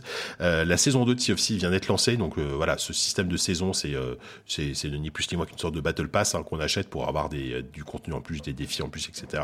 Euh, je sais pas si Sea of Thieves c'est un jeu que vous avez joué, parce que moi, je sais que c'est un jeu que j'ai découvert sur le tard et, quand je dis sur le tard, c'est littéralement il y a deux mois et je trouve ça euh, formidable. Enfin, c'est un jeu que j'adore. Je l'ai pas essayé. Euh, à l'époque, il m'avait un peu intéressé, mais comme euh, j'avais pas de Xbox, euh, je suis, j'ai passé la main. T'as passé la main. Moi, c'est un jeu auquel j'ai pas joué, mais je regarde beaucoup de streamers et de streameuses y jouer. Bien sûr. je trouve ça très rigolo à regarder. Ouais, c'est clair que c'est euh, vachement. Euh, enfin, à, regarder, c'est génial parce que c'est un jeu qui crée des situations assez folles. Euh, mais même, très, même, drôle. même si au final, c'est très drôle. Voilà, tu, tu, te marres vraiment beaucoup en jouant à Sea of Thieves. Alors évidemment, ça n'a pas grand intérêt seul. C'est vraiment le, le fait d'y jouer entre amis et qui, ah bah qui, qui, crée des. C'est vraiment une machine à souvenirs en fait. Sea of Thieves, il t'arrive toujours plein de, plein de plein de trucs. En fait, c'est un peu toi qui va te créer tes propres tes propres histoires parce que il y a, y a, y a pas grand chose à. Enfin, il y a pas d'histoire, il y a pas de scénario vraiment. Bah, t'es sur es sur ton bateau, tu décides avec tes potes. Bah tiens, moi j'ai une carte qui dit qu'il y a un trésor à endroit-là, tu vas, tu vois ce qui se passe. C'est vraiment de générateur d'aventure et c'est rigolo, c'est probablement rigolo à, jouer, mais c'est aussi très rigolo à regarder. C'est clair, et c'est un jeu qui ramène très loin parce qu'au lancement, bah, ça a été, euh, ça a été vite mm. déserté, c'était pas terrible. Et Rare en fait a réussi à le maintenir, à, le maintenir à flot, à le mettre à jour, et aujourd'hui c'est devenu euh, une espèce de, c'est vraiment, c'est vraiment le, pour moi c'est le jeu service de Microsoft en fait. C'est devenu, euh, voilà, d'un côté t'as, Activision qui a les Call of Duty par exemple ou des, des, des ou Apex Legends, tu vois, bah eux ils ont, ils ont Sea of Thieves, qui est un truc qui, qui, qui marche sur le long terme, et, et c'est vraiment devenu un très bon jeu, donc ça c'est cool.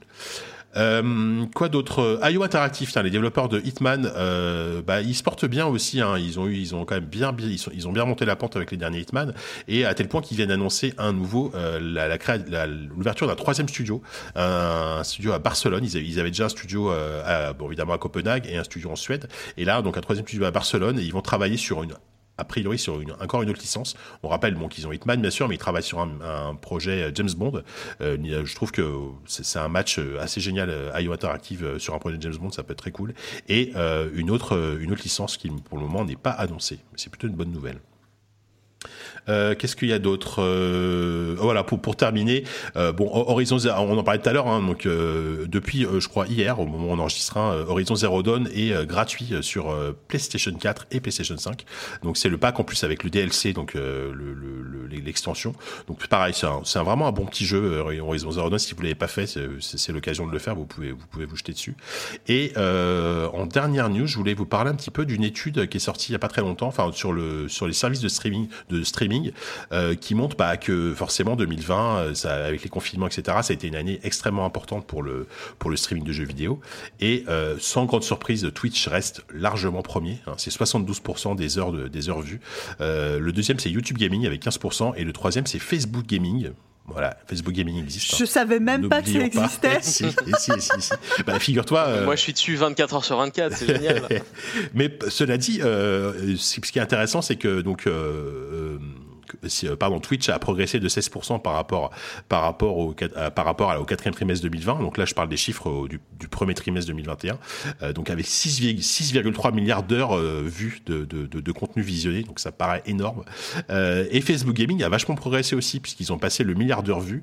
par contre, YouTube Gaming, lui, est en régression. Donc pareil, YouTube Gaming. enfin, c'est vrai que quand, quand, on parle de, de streaming, on a quand même, on, ah. on pense qu'à Twitch, quoi. Enfin, ah bah oui, le, le, reste est quasiment invisible. Alors, tu, les chiffres le parlent. Hein, 72% Twitch, ils trustent quand même une énorme majorité du marché, quoi.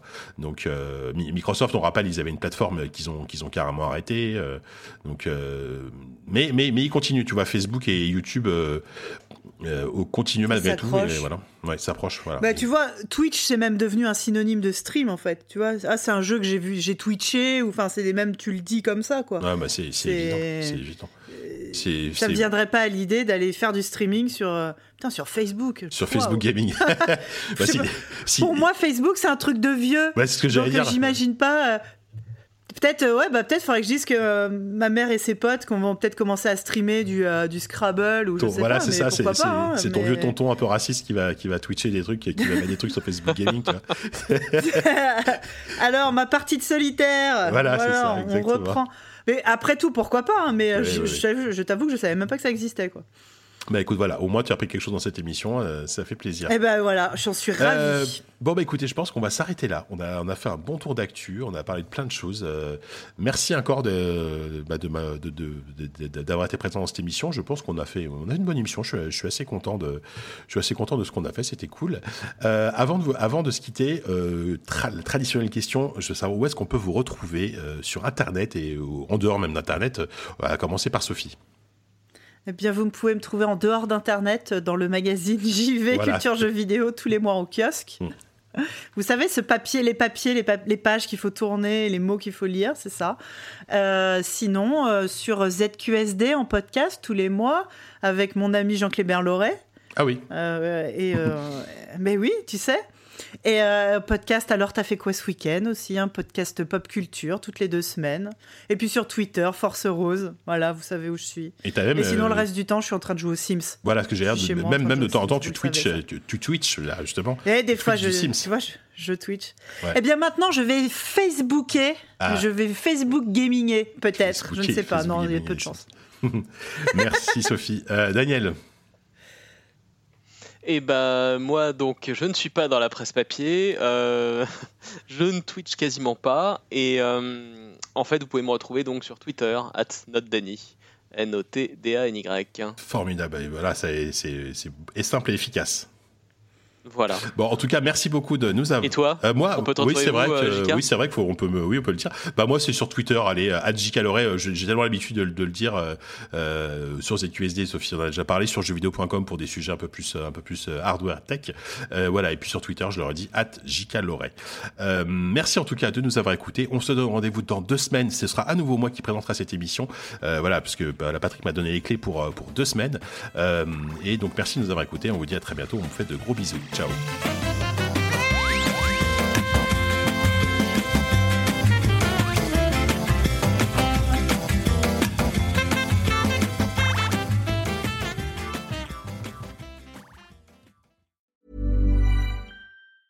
Hi, I'm Dori Shafrir. And I'm Kate Spencer. And we are the hosts of Forever 35. And today, we're talking about Club Med, the best all inclusive getaway for families. Today, Club Med has nearly 70 resorts worldwide, from beachside resorts in the Caribbean and Mexico to magical locations in the Maldives and Morocco to ski resorts in the mountains from Canada to the Alps. Between their all inclusive family programming, wellness offerings, land and water sports, and their French heritage inspired food and drink offerings, Club Med is the best way to elevate your family getaway, no matter which location you're at. To learn more, visit clubmed.us.